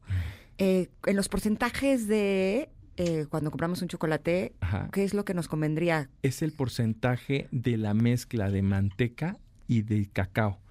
Entonces, ¿qué te recomiendo? Un 85% es lo mejor. Si te vas a un 99, es, Sabe para- a tierra. es muy fuerte, es muy Sabe fuerte. a tierra, así de que lo escupes. O sea, y tan fuerte que si te comes una barra te puede parar la, la flora, ¿no? Es mucho ácido, entonces hay que tener cuidado. Es poquito. Ok, 85 es lo ideal. 85 es muy bueno. Perfecto. Listo. Oye, te agradecemos muchísimo No, que hombre, hayas estado con muchas nosotros. gracias a ustedes. ¿eh? Gracias. ¿Dónde te pueden encontrar y dónde pueden encontrar tus chocolates? Que son El- los mejores del mundo y no lo decimos nosotros, Ay, lo dice Yo creo que nuestra siguiente plática sea tomando chocolate. Yo también creo que sí. Estamos en www.quebo.com.mx y mis redes sociales es arroba José Ra Castillo y mi, pa- y mi, mi YouTube es José Ramón Castillo, ¿vale? Perfecto. ¿Y tus chocolates? Perfecto. Quebo, Quebo Chocolates. Ok, están aquí en Polanco. ¿no? Están aquí, una de ellas está aquí en Polanco. Así ¿Y las demás? En Coyoacán y en Los Cabos también. Perfecto. ¿Tienes página? Sí, que- quebo.com.mx. Perfecto. Listo. Muchas gracias. Gracias, José Muchas Ra. gracias a ti, José Ra. Gracias. Oigan, y en otras noticias, el nuevo Peñafiel Soft llega a las calles de la Ciudad de México. Así es que vayamos todos por nuestra Peñafiel Soft. Agua mineral de manantial con un ligero toque de sabor 100% natural, sin azúcar, sin calorías. Así es que si estás por Coyoacán, Condesa, Polanco y Álvaro Obregón, ve y busca el nuevo Peñafiel Soft todos los fines de semana de noviembre, ya sea limón o frutos rojos. Sus dos sabores son deliciosos. Peñafiel Soft, agua mineral con un ligero toque de sabor 100% natural, les va a encantar. Vamos un corte, pero volvemos para hablar de la respiración. Híjole, qué importante. Miren, chocolatito, respiramos y ahora sí, estamos como nuevos. Somos Ingrid y Tamara y estamos aquí en el 102.5. Es momento de una pausa. Ingrid y Tamara, en MBS 102.5.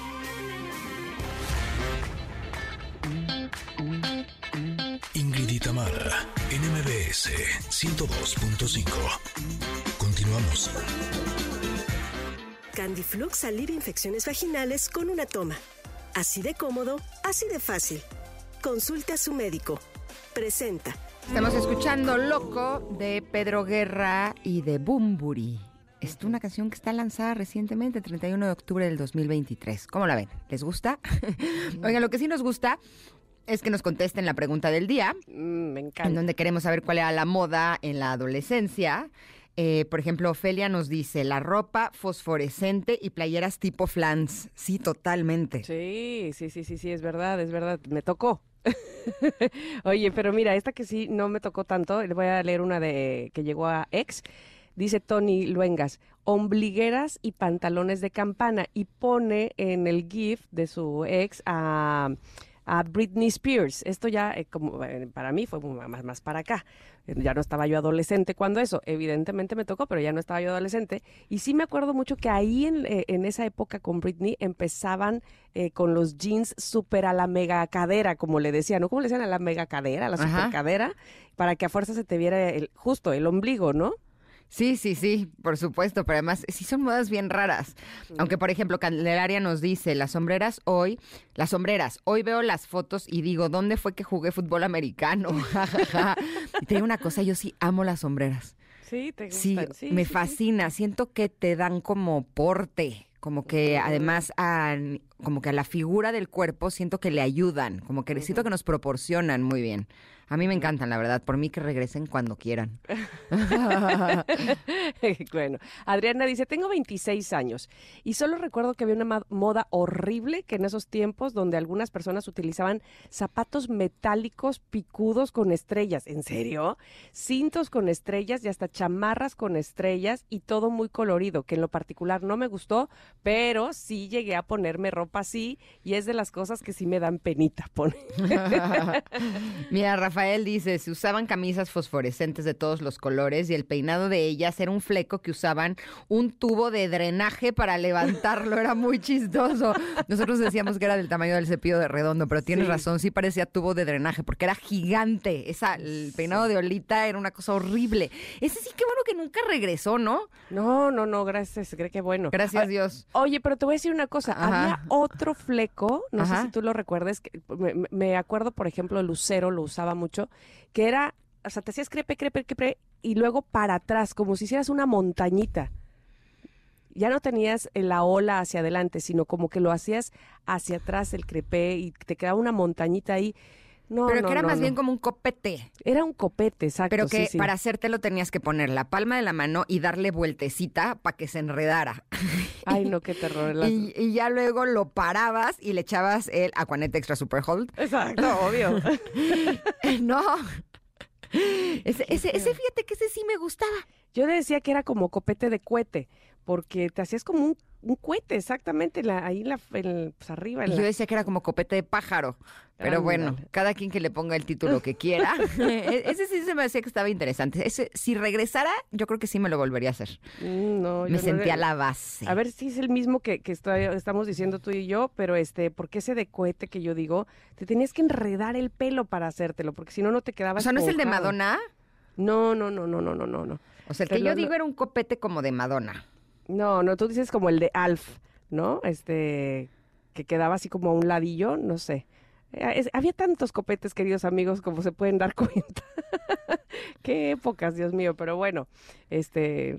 eh, Me acuerdo que me juntaba yo con mis amigas para, para peinarnos y hacernos esos copetes todos alocados. Es que esa era la parte más divertida. Eso sí. No, sí. porque para, o sea, te tenías que disfrazar para salir. No era arreglarte, era disfrazarte. y me acuerdo que me estaba un ratote haciéndome el peinado y el maquillaje, que también era como un poco más cargado, y ver qué te pones y demás. Y pues como que mientras estabas haciendo eso tenías la oportunidad pues también de platicar con ellas, ¿no? Como que a veces cuando estás en ese tipo de actividades es cuando te puedes abrir. Y me gusta mucho cuando llegan esos momentos porque te das cuenta que las cosas no solamente te pasan a ti, que también les están pasando a ellas. Y eso es bien bonito. Como el otro día estaba platicando con mis amigas y estábamos hablando de las infecciones vaginales, que honestamente son terribles. Sientes comezón, ardor, inflamación. Es que te sientes tan mal que solo quieres volver a ser tú. ¿A poco no? De acuerdo. Las infecciones vaginales también pueden ser tratadas vía oral. ¿eh? Yo así conocí Candiflux, que elimina el hongo causante de la candidiasis vaginal. Una cápsula, una toma y un día ya para decirle adiós a los molestos síntomas. Con Candiflux ya te olvidas de horarios, te olvidas de aplicaciones incómodas y además en tu rutina puedes incluir los shampoos dedicados a ti by Candiflux que limpian y que cuidan tu zona íntima. Así es que así de cómodo, así de fácil. Consulta a tu médico. Permiso de publicidad 233-300201 B0850. Y bueno, ya estoy bien. Ahorita te voy a mandar todos los copetes que ya me encontré por aquí. Ok, va. Para ver cuál es el que dices tú. Dale. Te digo, ¿sale? Bueno. Buenísimo. Vamos a un corte, pero volvemos porque estaremos platicando con Daniel Boroboy sobre cómo podemos mejorar nuestra respiración para poder tener una mejor calidad de vida. Volvemos en unos minutos. Somos Ingrid y Tamara y estamos aquí en el 102.5. Candiflux alivia infecciones vaginales con una toma. Así de cómodo, así de fácil. Consulte a su médico. Presentó. Es momento de una pausa. Ingrid y Tamara, en MBS 102.5.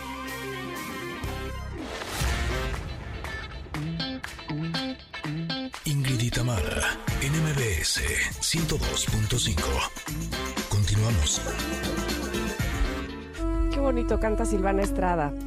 Y esta esta vez nos sorprende con esta canción que se llama ¿Qué problema? que la sacó apenas el pasado 26 de octubre, porque hoy es viernes de estrenos, queridos Connectors, por si no se habían dado cuenta, aquí estamos muy muy actualizados, ¿verdad? Básicamente. Oigan, lo que sigue a continuación me parece que es algo sumamente importante. ¿Qué tan importante puede ser respirar? Pues evidentemente lo más, ¿no? Lo más importante. si no, ¿cómo le hacemos? Pero no nada más hacerlo para sobrevivir, justamente este es el tema, respira para vivir, no para sobrevivir. Y Dani Boroboy está con nosotros, facilitador de respiración funcional. Bienvenido, Dani, ¿cómo estás? Muy bien, Tamara, gracias. Aquí muy emocionado de empezar esta platiquita. Nosotros también, para que nos digas, porque parece ser que lo estamos haciendo mal. parece ser que estamos eh, siendo poco conscientes de nuestra respiración, ¿cierto? Sí, cierto. Ahorita platicando aquí con Ingrid, es como el primer paso, ¿no? Primero hacer conciencia de que estamos respirando y luego qué hacer con eso. Sí, ¿qué es una respiración funcional? La que funciona bien. sí, sí, sí. Bueno, si, yo les pregunto, es muy chistoso porque normalmente en los talleres pregunto cómo están y todos bien, o... pero si les pregunto cómo están respirando. Si les pregunto a Tamara y a Ingrid cómo están respirando. Siempre que me hacen esa pregunta me doy cuenta que no estoy respirando bien. No, estoy respirando chiquita. Así chiquita y arriba. Sí, y si me la hacen, respiro. sí, exacto. Y se empieza a respirar profundo y yo, no, sí estoy respirando increíble, ¿eh? O sea, todo bien, pero no, no estaba así, la verdad. Sí, sí, sí. Y normalmente dicen, bien, normal, bien, bien, normal, ¿no? O no, yo muy bien, porque yo hago ejercicio y, y esta es un poquito la intención de, de compartir esta, esta oportunidad de empezar por elección, una relación distinta con nuestra respiración. Que número uno, lo que decía ahorita Tamara y tú, que primero que nada hay que poner la atención. Hay que darnos cuenta que estamos respirando. O sea, se puede uno dar cuenta de que está respirando.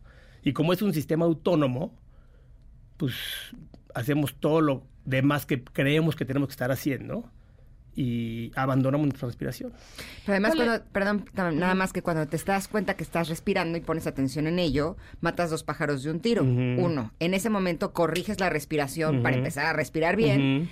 Y dos, es mindfulness. Por supuesto. ¿No? Entonces, es lo mejor que podemos hacer. Ahora sí, Tam.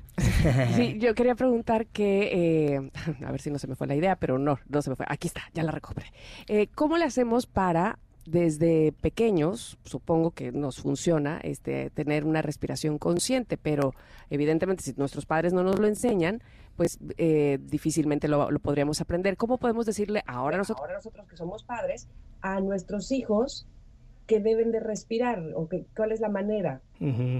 Mira, qué bueno que toque ese tema porque la respiración es un comportamiento, igual que los niños copian a los padres de cómo comen, cómo hablan, cómo se portan, cómo caminan, todos sus comportamientos y la respiración también es un comportamiento.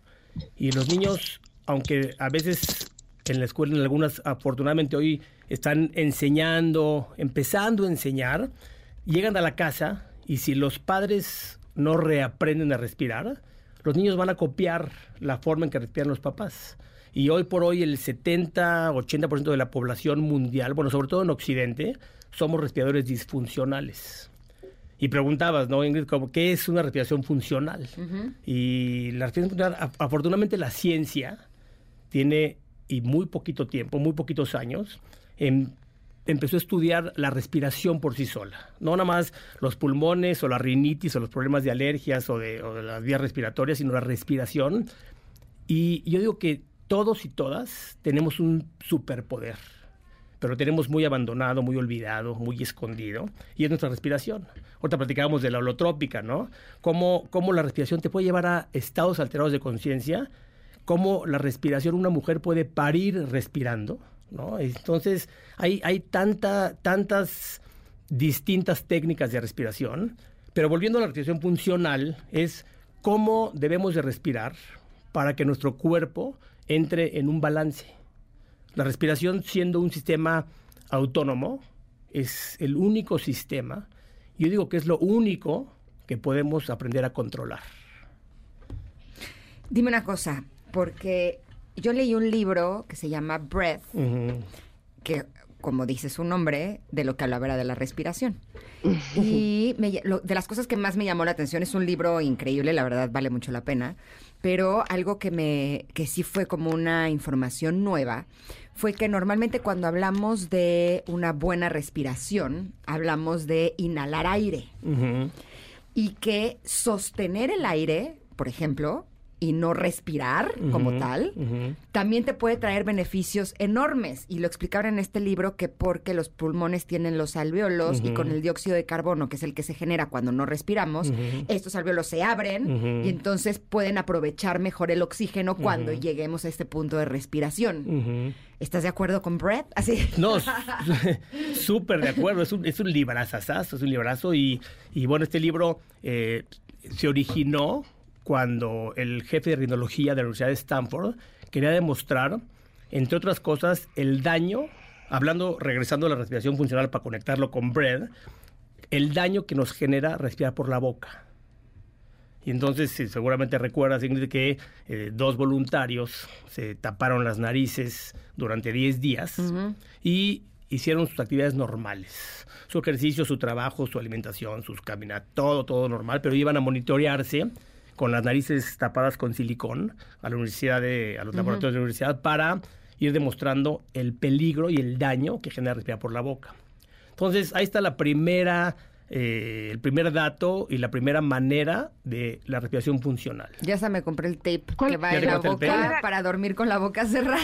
¿Ya te lo compraste, ¿Cuál pero era lo el estás daño? usando? La verdad no, no, No. me he animado.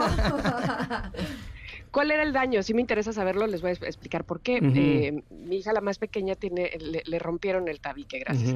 Este, y entonces, justo acabamos de ver a una eh, odontopediatra, es decir, eh, una eh, dentista, que le decía, es importante que ahorita que no te pueden arreglar el tabique porque eres pequeña, pues se opera hasta que le termine de crecer la nariz, eh, digamos que la base de tu nariz... eh, digamos que esté correcta para que no respires por la boca porque te la has pasado re- todo este tiempo respirando por la boca. Por eso es que me interesa saber qué pasa cuando tenemos una mala respiración o cómo afecta, digamos, en nuestro día a día o en nuestro eh, funcionamiento, ¿no? ¿Sí? ¿Qué edad tiene tu niña, Tamara? Nueve. Nueve años ya. Sí, fíjate. Normalmente la respiración disfuncional empieza a aparecer como a los tres, cuatro años, cuando mm, nos llevan a la escuela. ¿No? Es uno de los tantos factores más importantes. Nosotros de- como bebés nacemos respirando de una manera funcional. de La una- pancita de los la bebés pancita sube de y los baja bebés sube y baja, Sí. eh, silenciosa la respiración, Sí, o como sí. las mamás o los papás se acercaban o se acercan a los niños a ver si está respirando, ¿no? Es tan sutil, Ajá. tan, tan libre, tan, tan, tan fácil y tan eh, eh, tan, tan funcional que a veces parece que no estuviéramos respirando, que esa es una de las partes de la respiración funcional, principalmente el tema de la, de la boca. La- el respirar por la boca, Tamara, tiene muchísimos daños. Para empezar, la boca no es para respirar, no tiene ningún ninguna ningún beneficio, no tiene ningún sentido, no tiene filtro. La nariz es Tiene un filtro, tiene los pelitos, que Ajá. el otro día platicamos hoy por hoy, la gente se los está depilando por un tema de estética.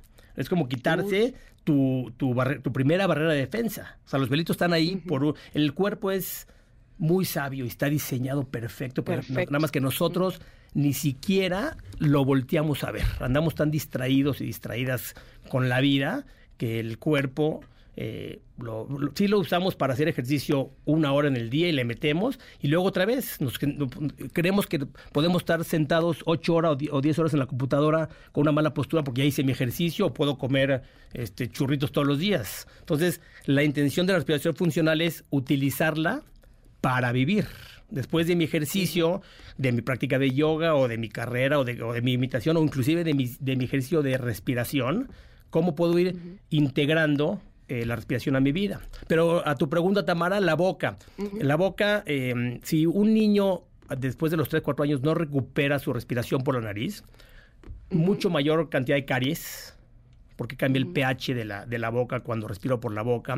La, la estructura de la craniofacial se empieza a transformar. Hoy por hoy nos tienen que sacar los dientes de la boca, ya no nos caben. Estamos en una desevolución, como ya dejamos de masticar y no ahora est- estamos comiendo eh, pura, puros gerbercitos y pura comida eh, que no tenemos ni siquiera que usar la, la, la, mandíbula, pues de repente empieza a desevolucionar y hoy nos tienen que sacar los dientes de la boca, ya no nos caben. ¿no? Cuando leí ese libro decía que te tenías que comprar unos chicles, Ajá. que son unos chicles como muy duros, sin azúcar, sí. para entrenar la mandíbula Sí, sí, y eso ayudaría a tener una mejor respiración. La verdad sí me los encontré el otro día en la casa y volví a hacer mi ejercicio. Híjole, es bien incómodo eso. Yo creo que mejor hacemos ejercicios de respiración. Sí, es que eso, ahorita que me dijiste, ya compré mi tape. Pues sí. es que yo soy bien aplicada, lo que Sí, luego sí, no lo hago exacto. porque me rajo a la Sí, mera hora. sí, sí, pero, sí. pero son cosas que sí te podrían ayudar. Ahora, la pregunta es, ¿con poner atención en nuestra respiración en el día sería suficiente o tendríamos que incluir una práctica diaria de respirar conscientemente para que entonces eso después lo podamos aplicar en, en otras áreas de nuestra vida, como Claro. la respiración cuadrada o la respiración escalera o no sé, cualquiera, o la de Jim Hof, Ujú. Wim Hof, Wim, no, Wim Wim Hof, Hof. Wim Hof. Igual, Wim Hof es, es un- una, una, una técnica, una forma de respirar para tener ciertos objetivos con una intención, pero tú respiras Wim Hof, que de hecho ahí empezó todo mi camino de la respiración cuando estudié hace muchos años la técnica de Wim Hof y la practicaba y de repente un día que terminé después de un par de meses que la hacía diario y lo sigo haciendo todavía cuatro o cinco veces a la semana, dije, ok, ya terminé de respirar como Wim Hof, me quedan 23 horas y media en mi día. ¿Cómo se respira para vivir? El resto de mi día, ¿cómo? No puedo estar respirando Wim Hof todo el día porque pues es este, una Exacto. locura. Pero tampoco puedes estar haciendo sentadillas y abdominales todo el día. Así es, así Exacto. es. Pero respiración funcional es justamente eso. Cuando me apareció un maestro eh, que me enseñó esta, esta ciencia detrás de la respiración, cómo respirar de una manera funcional, fue cuando me voló el cerebro y empecé a practicarle, empecé a descubrir una cantidad de cosas en mí y cómo mi vida cambió. Y ahora estoy compartiendo esto con la gente y está increíble. Y entonces, eh, y regresando otra vez un poco más a tu pregunta, Tamara, por ejemplo, los, Ajá. los humanos y los esos pugs, estos perritos que hasta los hacen en el laboratorio con la boca toda chata, somos los únicos Sí. mamíferos que tenemos los dientes chuecos y tenemos caries, ¿no? Y entonces el respirar por la boca es una, una forma muy disfuncional y peligrosa.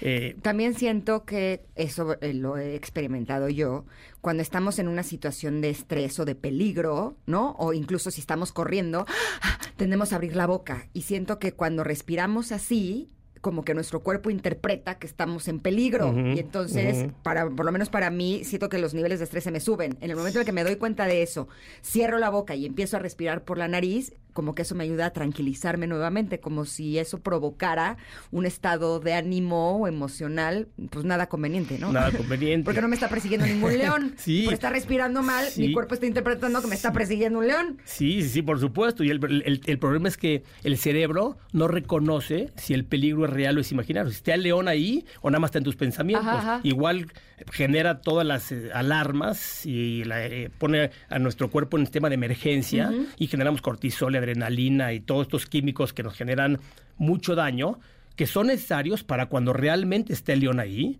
para ayudarnos a, eh, a estar en modo sobre- sobrevivir y poder pelear o huir o hacer cualquier este cosa para, para salvar mi vida. Pero el Nada más que 99.9% de las veces no hay ningún león. en- no hay ningún león, no hay ningún león, y vivimos hoy eh, el 90% de nuestro día en ese sistema que se llama sistema eh, simpático.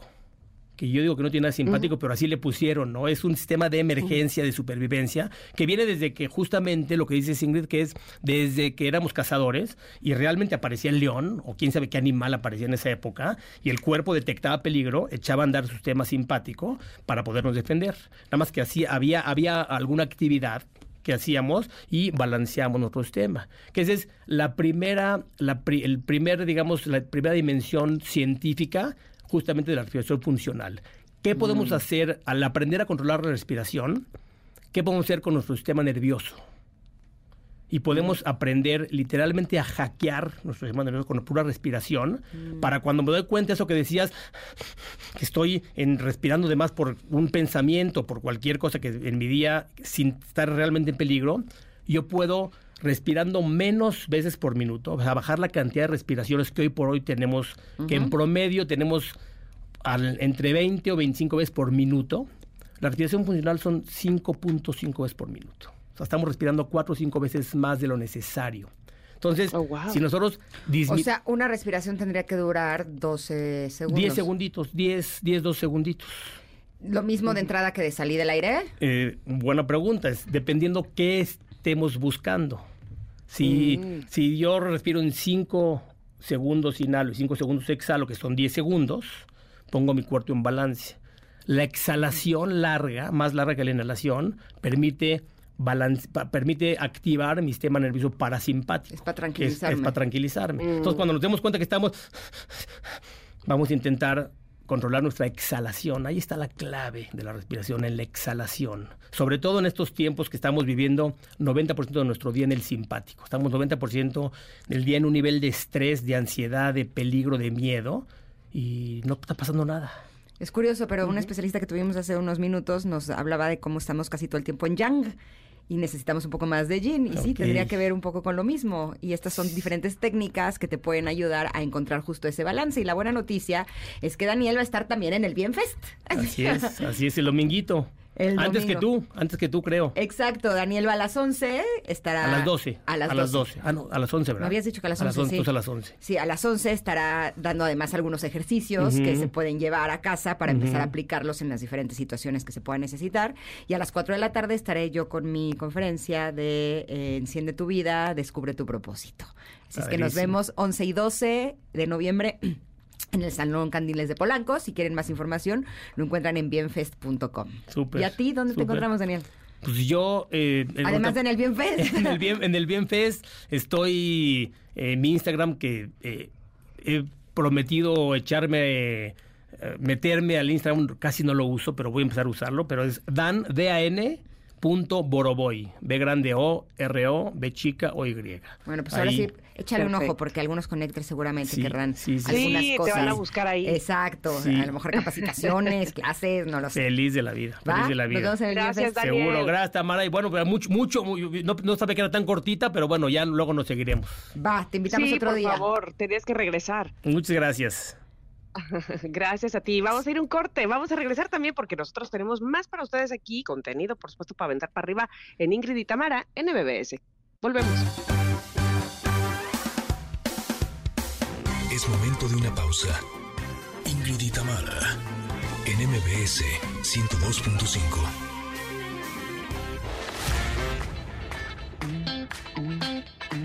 Ingrid y Tamara, en MBS 102.5.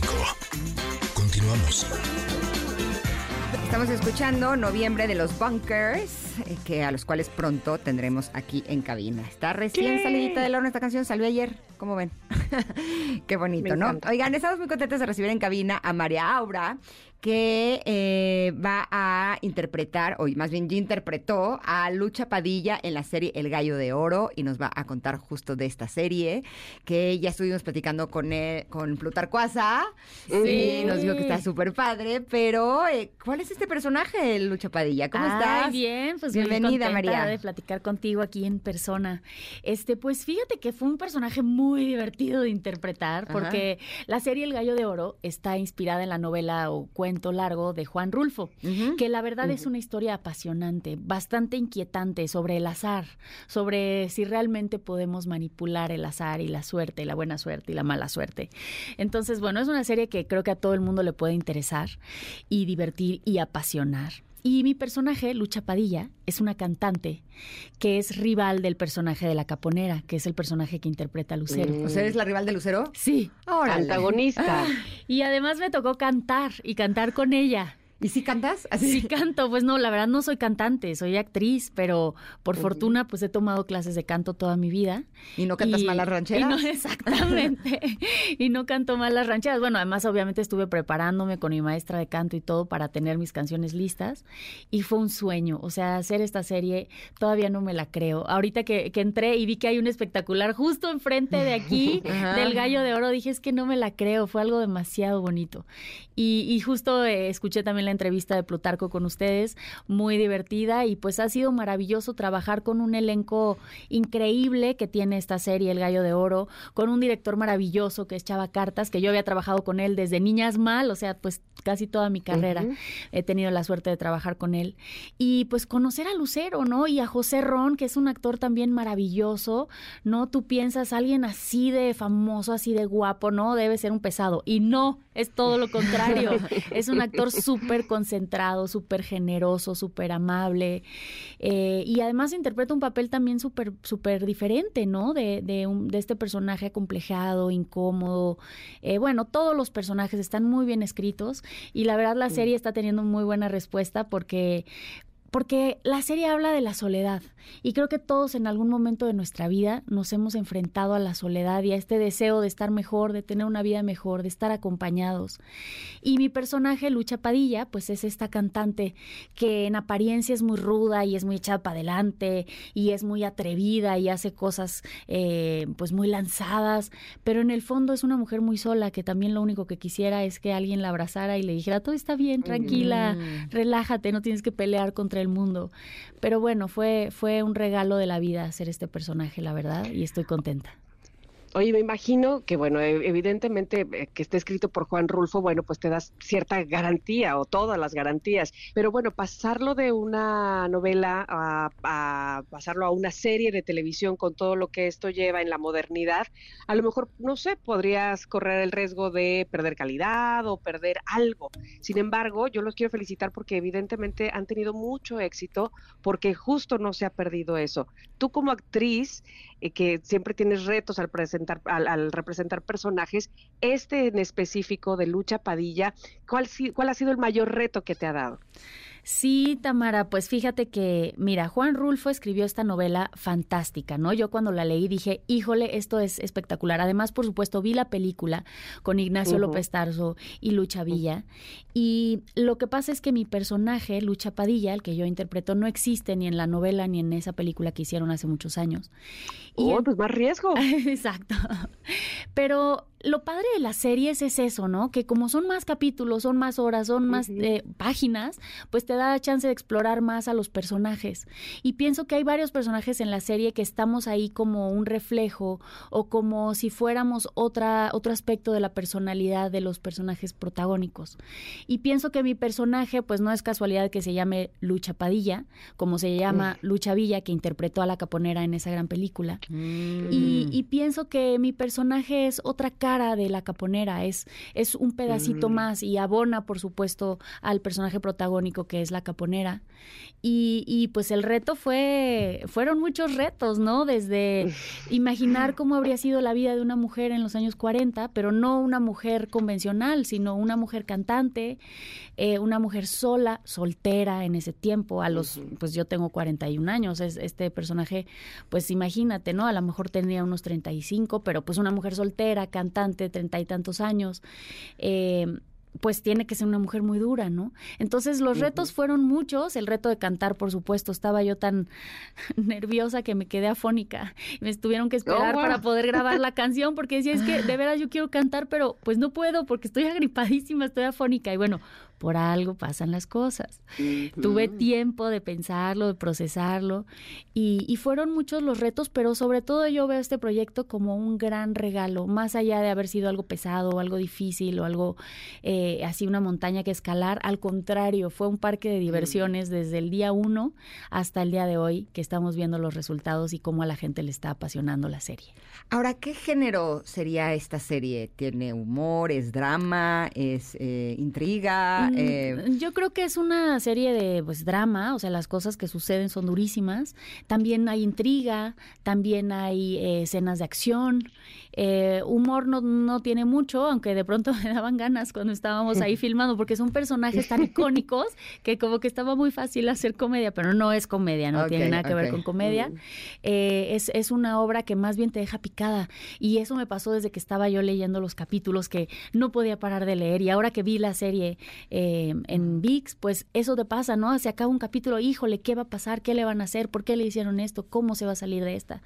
Eh, entonces, bueno, digamos que también es una serie de thriller y acción. Mm. Ay, pues me encanta que tenga todo. Yo creo que es parte de del éxito, por eso la gente se ha quedado ahí y ha estado feliz viéndoles. Y bueno, para aquellos que no, por favor, dinos, María, cómo, cuándo, este, ya están evidentemente todos los episodios arriba, ¿verdad? Ya, los episodios ya están, son 10 capítulos, están en VIX Plus, ustedes pueden eh, descargar la aplicación y verlos todos de corrido o verlos uno por uno como ustedes quieran, pero ya, ya la pueden ver en sus casitas. Para que disfruten el gallo de oro. Sí, ahí los esperamos. No, gracias a ti. Y hablando de comedia, pues estoy, perdóneme, en una obra de teatro también con Ah, Plutarco, muy bien, muy bien. también con Alejandro. Ávila, que también está en la serie El Gallo de Oro, y con Sabine Musier y Udet Gabriel. Es una obra divertidísima. Bueno, lleva un chorro de años en cartelera porque también pues a la gente le gusta y sigue yendo a verla. Ajá. Se llama Dos más Dos. Estamos en el Teatro Pedregal de jueves a domingo. Royal Pedregal, donde está el Hotel Royal sobre periférico. Ajá. Y bueno, es una obra, eh, aquí sí hacemos comedia, aquí sí nos damos chance de explotar al máximo la diversión. Y bueno, ojalá nos, nos acompañen también a ver ¿Cómo esta se obra. llama? Dos más dos. Es una obra que Dos hab- más dos. habla sobre parejas swingers, intercambio de parejas. Órale. Chan, chan. Sácatelas. ¿Qué días Otro está? tema. Eh, otro que tema. Estamos de jueves a domingo. En eh, lo- jueves, vi- viernes y domingo damos una función y los sábados damos dos funciones. Después de hacer esa obra, ¿tú lo harías? La verdad no. Pero mira, yo creo que está bien hablar del tema, porque esta obra habla de la sexualidad, habla de cómo mantenemos la pasión en nuestros matrimonios después de muchos años de estar casados, habla de la confianza, habla de un chorro de cosas. Yo no lo haría, pero yo tengo la enorme fortuna de tener un esposo que amo y con quien tengo confianza y con quien tengo una vida plena y feliz. Pero bueno, a lo mejor alguien sí sale de la obra diciendo, ah, pues probamos.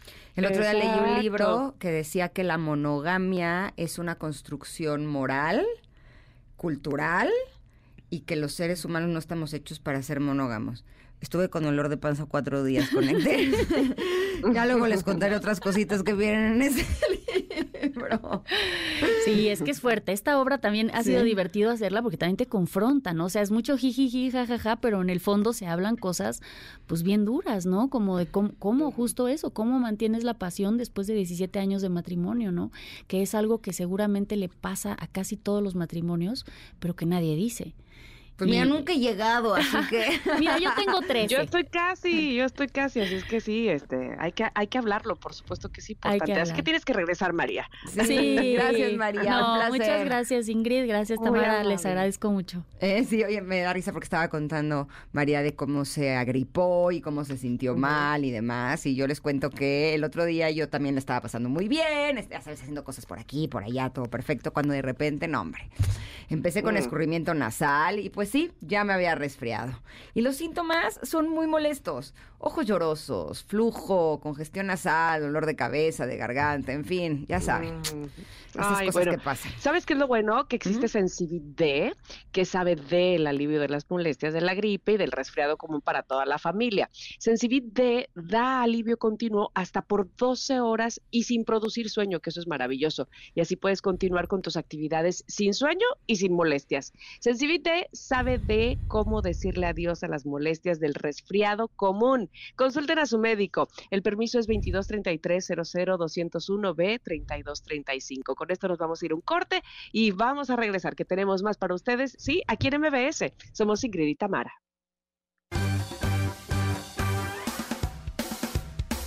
Es momento de una pausa. Ingrid y Tamara, en MBS 102.5.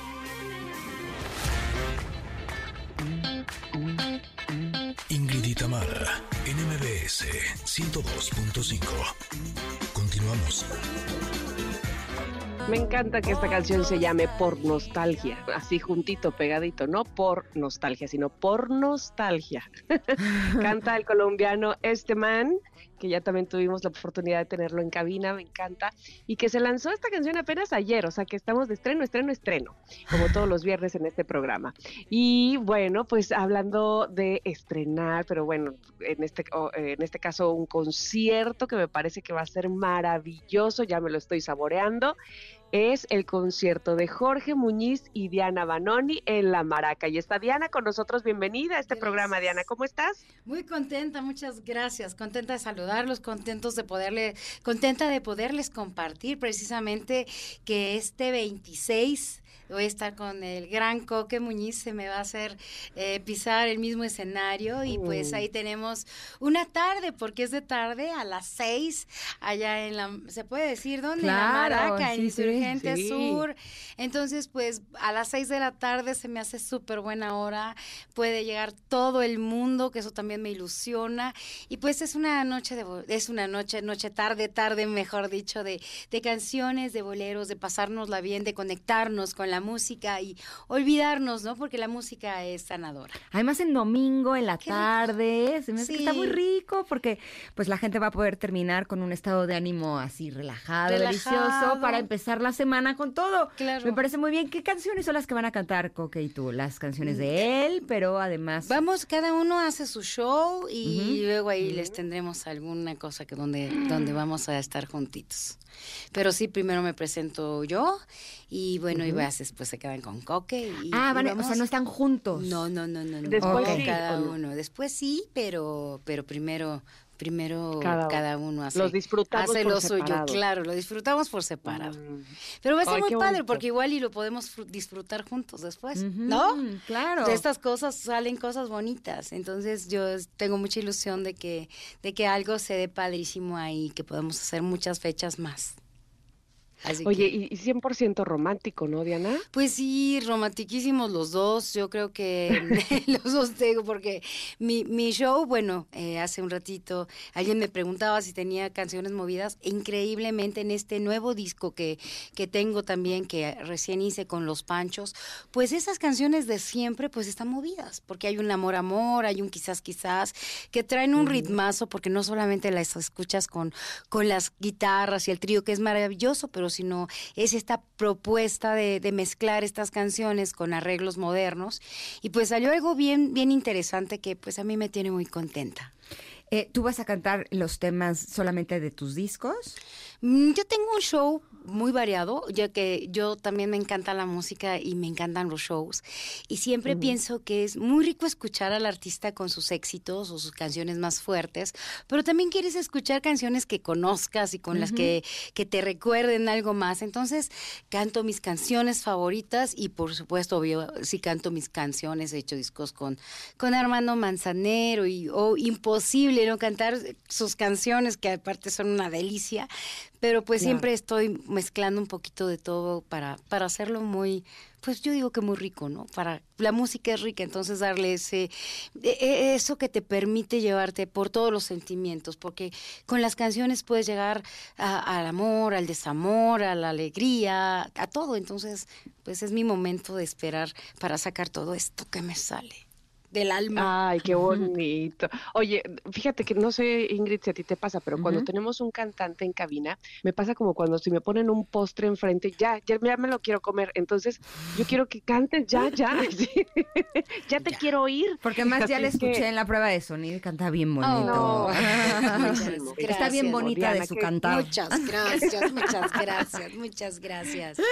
Yo ¿Qué con nos vas a gusto. interpretar? Pues esta canción que, que estoy muy feliz, no es, no son palabras nada más, porque volverme a escuchar en la radio, volver a llegar a Mm. nuestros amigos, al público con una canción así, que aparte ya en redes me han despedazado, que bueno, sigan, sigan, sigan, todo eso es buenísimo, porque haber, habiéndola cantado Valeria Lynch hace muchísimos años, yo tenía muchas ganas de cantarla y ese es el chiste, hacerla mía, que no la cantes igual a como la cantó el otro artista. Finalmente ella, una voz eh, con unos tonos altísimos y una gran potencia, pero yo dije, bueno, la tengo que cantar como yo la siento y pues así se las estoy presentando. Venga, Y viene, como una loba. música maestro.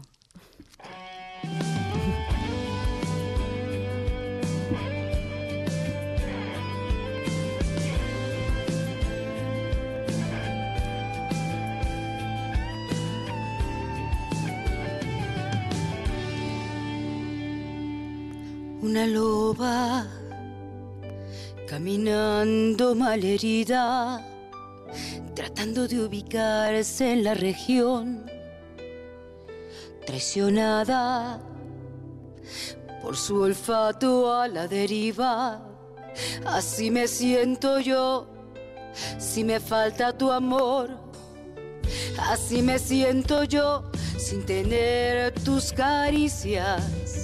Así me siento yo, en celo todo el día, recorriendo las calles que recorrí contigo, buscando en otros hombres descubrir tu sonrisa como una loba. Aullo por las noches encendida para que sepas que sigo estando sola en mi guarida. Y si mañana volvemos a encontrarnos por la vida, finjamos que acabamos recién de conocernos una loba. Así me siento yo. Así me siento yo, una loba agresiva, oliendo a leña seca, cubierta de rocío, mordiéndome yo misma, pensando en tus caricias, porque en la luna llena en mi piel te llamo a gritos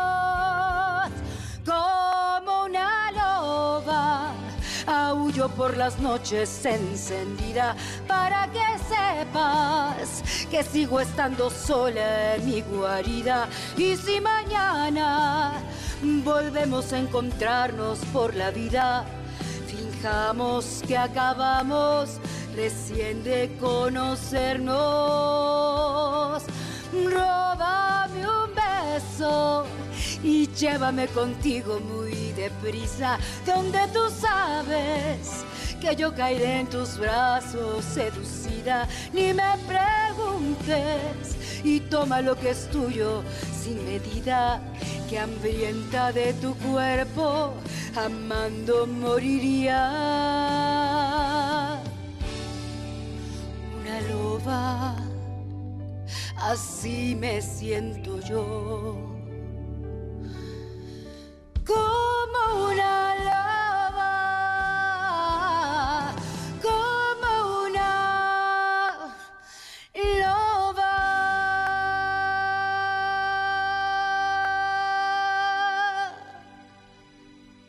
Bravísimo. ¡Qué bonito! Bravo, Diana. Gracias.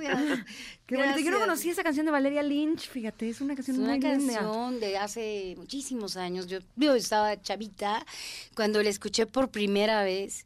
Y de esas canciones que dices, algún día la, la voy a poder cantar, ¿no? Porque a veces nos preguntan, bueno, habiendo tantos compositores tan buenos, ¿por qué no grabas cosas buenas? Hay, hay que darnos el gusto. Finalmente estamos interpretando a grandes, grandes compositores y las canciones, una vez después de que salen tres meses, ya nos pertenecen a todos para darnos vuelo y gozarlas. Buenísimo, pueden disfrutar a Diana Banoni y a Coque Muñiz el próximo 26 de noviembre en punto de las 6 de la tarde en el Centro de Espectáculos La Maraca. Los esperamos, se la van a pasar muy bien, se la van a, lleven a toda la familia, en serio. Ay, y va a estar tenemos regalos. ¿Sí? Cinco pases dobles para el concierto de Coque y Diana. Así es que, por favor, queridos connectors, comuníquense con nosotros en X. Vamos a regalar dos y tres en WhatsApp.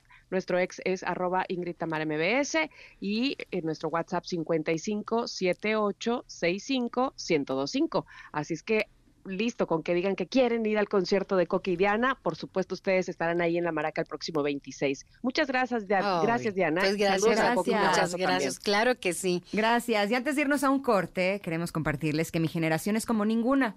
Nos conectamos al mundo desde la palma de nuestras manos. Mi generación busca retirarse a los 50, pero en realidad muchos no seremos capaces de retirarnos antes de los 75. Solo uno de cada cinco personas de mi generación vive en la pobreza. ¿Qué pasaría si creamos estrategias financieras para las necesidades de mi generación? ¿Qué se necesita para redefinir nuestros hábitos financieros? Bueno, pues bienvenidos al doceavo Foro Internacional de Pensiones, My Generation, redefiniendo hábitos financieros. Ahora sí, vámonos al corte y regresamos que tenemos más para ustedes aquí en Ingrid y Tamara, en MBS. Y llegó José Ramón, se hizo show cómico mujer cadena ¡Órale, todo. sí hay! ¡Sorpresa, sorpresa! Hasta me quedé sin habla. Así. Volvemos en unos minutos con Regresando él. del corte. Momento de una pausa. Ingrid y Tamara, en MBS 102.5.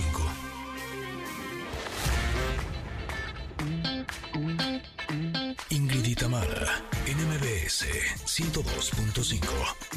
Continuamos.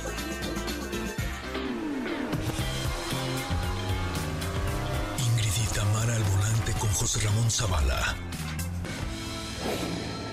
Perdóname mi amor por ser tan guapo. Y todavía dice, pues sí, ¿qué Pues- quieres? pues que sí, haga? pues, ¿qué le hacemos, O sea, no? todavía aquí, pues ¿qué le hacemos? Pues, Dios, ¿qué le neta. hacemos? Es lo que yo diría, ¿no? ¿Cómo están, chicas? Qué gusto saludarlas. Igualmente, Bien, José hasta me emocioné cuando te vi aquí entrar a la cabina. Dije, Es- eso causo normalmente. Ay, sí.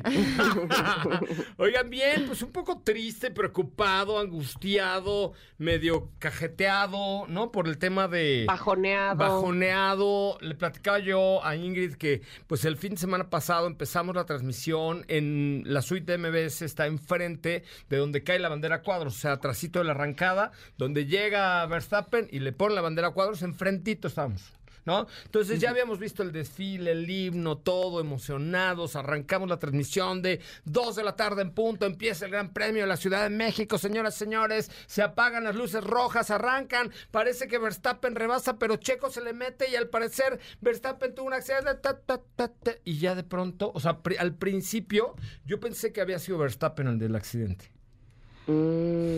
Y no. 17 caíste en segundos de cuenta que era carrera. Checo Diecisie- No, pues nos dio el bajón a todos. A ver, o sea, se No nos quiero bajó. imaginar lo que pasó en el autódromo, ¿Ya estás hermano Rodríguez. tequila? Obvio no, es Ah, agua. Ah, ok, ok. Este, no, pues se nos bajoneó todo a todos. O sea, haz de cuenta que, que se. No, no, eso no. Pero. Ese, También, pero también todo, todo se nos bajoneó. Todo yo estaba, te lo juro, cuando arrancó la carrera andaba yo así, firmes, todo. Y de pronto, pues no, se nos bajó todo. La verdad es que sí. Mira, la- ¿Cuántos millones de dólares costaba cada boleto? Pues mira, a ver, yo creo que hay- aquí hay que analizar Para ir a ver cosas. ganar al Checo. Ya sé. Creo que Checo ha sido un fenómeno, que es un fenómeno, que es un gran piloto. Creo que hizo lo que su corazón le dictó en ese momento, porque lo que él dijo, después platiqué con él, platicamos con él y, y dijo, a ver, yo vi el hueco, soy un campeón y me, lancé porque quería ganar en mi país. ¿Fue arriesgado? Claro. Sí, sí fue muy arriesgado. ¿La cajeteé? Pues sí, sí la cajeteé. O sea, sí fue su error. Pero, Claro, pero de 100%. no, ¿Eh? imagínate lo que, de- o sea, de no haber eh, errado esos segundos, No, bueno, Hubiera seguiría logrado yo, algo seguiría yo borracho bajo del ángel de la independencia. Pero el problema no es que el otro lo no hizo frenó. por ti. No, no, no, no. A ver, aquí fue un error de Checo. Después, después de la carrera, terminé, sí lo hizo para evitar mi, mi fiesta. Este, después de la carrera platiqué con Charles Leclerc y me dijo, a ver, pues sí qué tristeza que le haya pasado esto a Checo en su país.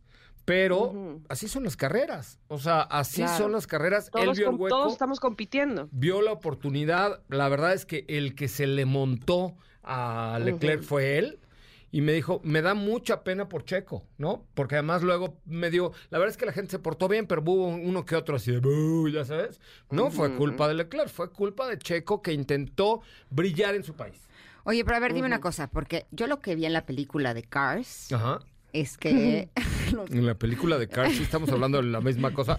sí, la de Cars. Ajá, la de Disney. Ajá. Ok, ok, ok. Cuando están en la Exacto. carrera, Ajá. tienen a alguien que con un microfonito les está dando indicaciones en su chicharito. Claro. Y les está dirigiendo y les está diciendo qué es lo que tienen que hacer en No, la carrera. A ver, el, Aquí el- no es así. La responsabilidad es del piloto. Claro que tienen comunicación con pero sí les dan indicaciones, ¿no? Sí, tienen un ingeniero, tienen un jefe del equipo, tienen un montón de gente que está ahí con ellos. Solo una persona normalmente es la que habla con ellos, o Christian Horner, o el, o el ingeniero dedicado a Checo. Pero, a ver, pasaron 17 La decisión la segundos. toman ellos. La decisión la tomó Checo. O sea, aquí pasaron 17 Claro. segundos. Él arrancó muy bien. Porque aquí la velocidad de reacción entre que se apagan las luces del semáforo, o sea, ves que hay una luz roja, roja, roja, roja, y de Sí, sí, sí, pronto, sí. ¡puc! En ese momento tienen que. eh, el- la, la reacción más rápida de todos fue la de Checo. O sea, él traía las ganas Estaba inmensas de ganar. concentradísimo. Concentradísimo. Vio, arranca muy bien, eh, rebasa a Lewis Hamilton, rebasa a Carlos Sainz, ve eh, la oportunidad de meterse en, eh, en ese huequito que había. Y lo que pasa es que Leclerc frenó un poco más tarde de lo que Checo calculó.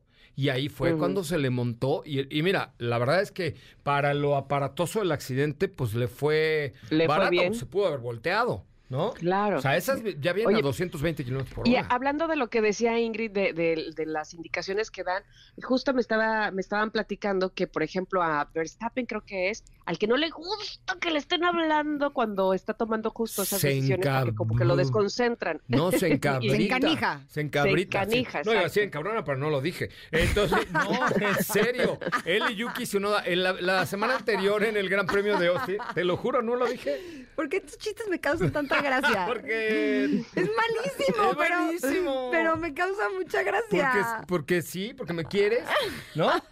Exacto. ¿Estás de acuerdo? palera. Es correcto. Pero no, la semana anterior a- a Verstappen venía ya concentrado y traía medio un problemita con los frenos. Él todo lo quiere al 110%. Entonces, cuando algo está al 99 se enoja, ¿no? Y yo estaba narrando la carrera de Austin con los radios. Yo tengo los radios de los pilotos en una oreja, en la otra tengo al equipo, o sea, mi equipo, y en la otra tengo la, y en los audífonos tengo Nada el más ambiente. tienes dos orejas. güey. No, no, pero ¿Qué- qué- arriba me pongo unos audífonos hiciste? como estos y ya ¿Cómo? tengo como el ambiente. En, Sí. en una oreja tengo al, al equipo de- del, del Verstappen, en la otra a mi equipo y en otra y dije, ¿cómo? Ajá, nada más cuando narro Fórmula 1 y, cuando estoy en el cuchiplanche, soy multitask. En el cuchiplanche sí soy multitask, yo- pero... Aquí Yo tienes estoy más segura que te van a exigir, te van a exigir que en el cuchiplanche te enfoques, no seas multitask. por no, favor, pero no, no, me refiero a multitask dentro de la enfocación. O sea, no, eh, no crean que ando viendo mi teléfono y A ver, a dándole, a ver, no. ¿eso cómo es? Bueno, que puede ser varias cosas al ¿Cómo se mismo puede tiempo. ser multitask dentro de la enfocación? Pero o sea, es que además no. él terminó O sea, ¿lo tengo que enfocación. describir con, con el sexo? Ay, no. No, no te estoy pidiendo No, eso. No, por eso. regresemos a la. Fórmula 1 porque luego, luego te explico cómo se es multitask dentro del De la enfocación. Ajá. Ok. Entonces, este, el, ahí la semana pasada estaba yo transmitiendo y le dicen en la primera, el Max traes a 3 segundos, 3.5 segundos, 6.5 segundos a Hamilton. Y entonces se enoja y le dice, no me hablen, estoy frenando. ¿No? Bueno, Exacto, sí, y sí, en la sí, siguiente, a las tres vueltas, le dicen, Max, tienes este, no sé qué. Ya les dije que no me hablen, estoy frenando. Y luego, Yukito Tsunoda, el chaparritito ¿Quién es japonés. Tsunoda? Yuki Tsunoda, de Alfa ¿Es Tauri. otro jugador? No, no es jugador, es Digo, piloto. otro piloto. Sí, es piloto, no es jugador. Ese se enchila y empieza a mentar madres en japonés. ¡Ah, chingada, tu madre, todo! Sí, sí, sí.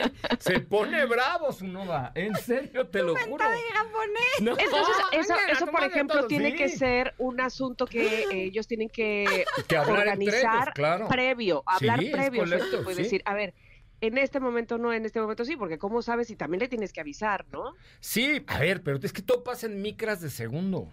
Exacto. Mira, a mí me es que pasaba es cuando estaba en televisión, que todo el tiempo me estaban hablando del chicharro. Yo también tenía ganas de hacer lo mismo que el japonesito y ¿Ah, así. sí? El problema es que a veces tenía tres jefes y entonces Aquí, no, ¿por qué no no podía dices hacerlo. a Itzel? No, porque Itzel nos manda mensajitos Itzel, y es muy prudente. por favor, Exacto, es muy No, en correcta, tele, en tele me decía uno así, Ingrid, haz lo que llore. Y el otro decía, Ingrid, está llorando y no queremos que llore. Y el otro decía, Ingrid, ¿qué estás haciendo? ¿Y, yo, por qué hacías llorar a la gente? Qué mala persona. Eh, pues porque a veces así te pedían porque, Sí, porque verdad. hacía realities. Entonces tenía que decirle, oye, y así. Y entonces a veces era de no, es el momento emotivo. Entonces tenía que decirle, oye, y platícame, ¿cómo te sientes que tu padre te abandonó? No, manches. Ay, no, por favor. Me ¿Y la pasaba pésimo. que por ser feo te hayan dejado en la calle? O sea, así le decías. Pues No, tenía que, o sea, llegaba a mi Qué casa mala. después de esos shows y lloraba. Lloraba Ah. muchas horas Pues porque me sí. sentía muy mala persona. Ay, sí. Pero el punto es que entiendo a Verstappen ¿Y por qué que no no les le pusieron guste. vaporrubo ¿O a Hamilton? ojos y así? ¿O cuál es? No, a Verstappen, a Verstappen. Verstappen y el japonés. Yukito Tsunoda, Ay, ¿no?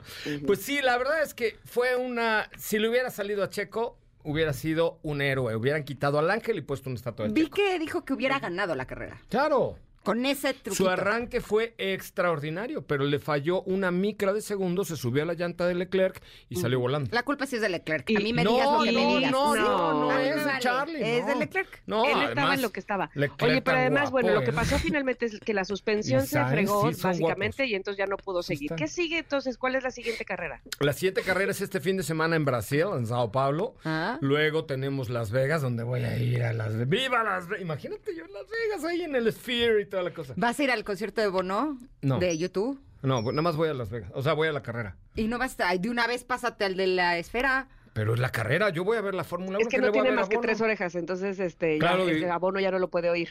Pero a ver, la carrera no dura todo el tiempo hasta en la noche. Sí, es en la noche, arranca a las 10 de la noche y termina a las 12 y media. Ay, pues ve- quédate un día más y aprovecha para ir al show. ¿Pero ahí está Bono o qué? Está YouTube. ¿César? Ah, yo estaba pensando en que- defendiendo al cavernícola con César Bono. El César Bono. Dije, ¿qué voy a ver a César. Bono hasta Las Vegas? Lo veo aquí en el Teatro Hidalgo, ¿no? No, YouTube. Ah, no, no me interesa. O sea, o sea, sí me interesa, pero no voy a pagar mil dólares por un boleto Que te voy a de decir qué es lo que me han ver al dicho. señor Bono. Que el espectáculo de la esfera esta nueva, Ajá. que sí está así que te Irreal. deja irreal. Que lo menos padre de todo eso Ujú. es YouTube.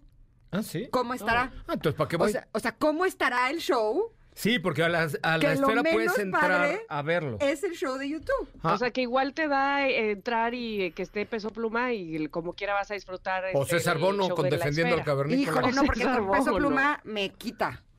¿Sí? O sea, Por, por eso, ¿No te pero gusta ya te, hipnotizas con la esfera y ya ni lo no. oyes. ¿No te gusta Peso Pluma? no. Ay, No, no. El otro día te vi bailando Peso Pluma. Claro que no, no hay Ah, manera. Claro. Arrumacada con un Ah, sí, con el novio. Oiga. Ah, sí, ajá. Con el novio. Sí Ah. te vi Tenemos arrumacada. como, como a, a Verstappen, ya nos está diciendo nuestra piloto, nuestra este, audífono, Ingeniera, que ya ingeniera. por favor nos vayamos a corte. Ay, Itzel, y qué que te agradezcamos, José Ramón, por este espacio. ¿Dónde más te podemos escuchar? Bueno, Cuenta. este fin de semana tengo, mañana vamos a estar transmitiendo de 10 a 12 en Honda Universidad y vamos a estar recolectando víveres, enlatados, agua y tal para mandarlo a Capolquirris, ¿ok? Ok. Los que quieran y Ah, puedan venir, pues bien. vengan, está Va. bueno. Hoy a las 8 de la noche y el domingo la carrera la transmitimos la de Brasil de 11 de la mañana a 1 de la tarde en vivo por MBS 102.5. Padrísimo. ¿Va? Gracias. Adiós. Te queremos. Yo también. Besote. Bye. Beso, beso. Vamos, Vamos a, a corte. corte. Regresamos con este pedacito que nos queda del programa. Aquí estamos en el 102.5, Ingrid y Tamara.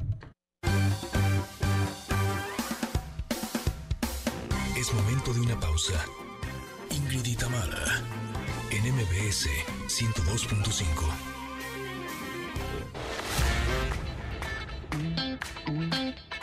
Ingrid y Tamara, en MBS 102.5. Continuamos. Adrenalina y emoción deportiva con Paco Ánimas. Justamente Paquito Ánimas nos tiene un resumen deportivo de lo que se va a vivir este fin de semana, así es que vamos a escucharle. Adelante, Paco. Mi querida Ingrid Tamara, arrancamos con la información deportiva. El día de hoy la selección mexicana femenil estará buscando el oro en los Juegos Panamericanos. La selección mexicana que dirige Pedro López hoy se enfrenta a Chile en la final de los Juegos Panamericanos buscando su primer medalla de oro. Ojalá y lo logre. La selección mexicana tiene la ventaja de que la selección chilena por distintos motivos no tendrá a sus porteras registradas el día de hoy. Vamos quién termina por ser la arquera eh, designada para este juego. Por otra parte, el fin de semana también se viene la oportunidad de estar eh, disfrutando de la jornada del fútbol mexicano, en el que sin duda, eh, pues eh, habrá que estar pendientes de todo lo que pase con los distintos equipos, porque podrían ya definirse muchos lugares de cara al play-in, este nuevo formato de torneo, que es el repechaje maquillado de otra forma. También ya se viene el GP de Brasil en la Fórmula 1. Veamos cómo le va a Checo Pérez para ver si logra o no el subcampeonato de, de pilotos. Estaremos muy pendientes también de este tema. Hasta aquí la información deportiva. Que tengan un excelente fin de semana. Arroba Paco Ánimas en X, en Instagram, en Facebook. Ahí nos estamos escuchando. Gracias. Hasta la próxima. Gracias, Paquito. Como siempre es un placer escucharte y más saber qué es lo que va a pasar el fin de semana en el área deportiva. Pero nosotros ya nos vamos. Les agradecemos muchísimo, no solamente que nos hayan acompañado este día, sino que nos hayan acompañado toda la semana. La semana. ¿Por qué Mm. me estoy trabando tanto, tambas? ¿Así? no sé. Ando muy mensa. Yo creo que porque ya Porque me ya voy. es viernes, ya es viernes, Exacto, porque ya me voy y ya hablé mucho. Eh, nada más, no nos queremos despedir sin agradecer a Mario y a Luis que estuvieron en la operación, a Monse y Nayeli en las redes sociales, a Mariana en los teléfonos y a Itzel en la producción.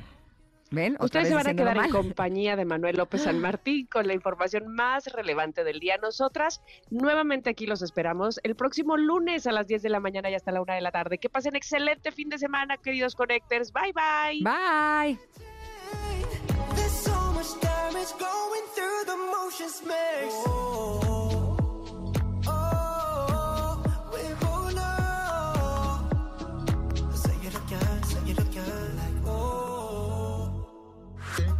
Gracias por acompañarnos. Aquí te esperamos en la siguiente emisión de Ingrid y Tamara en MBS. Cuídate y sé feliz.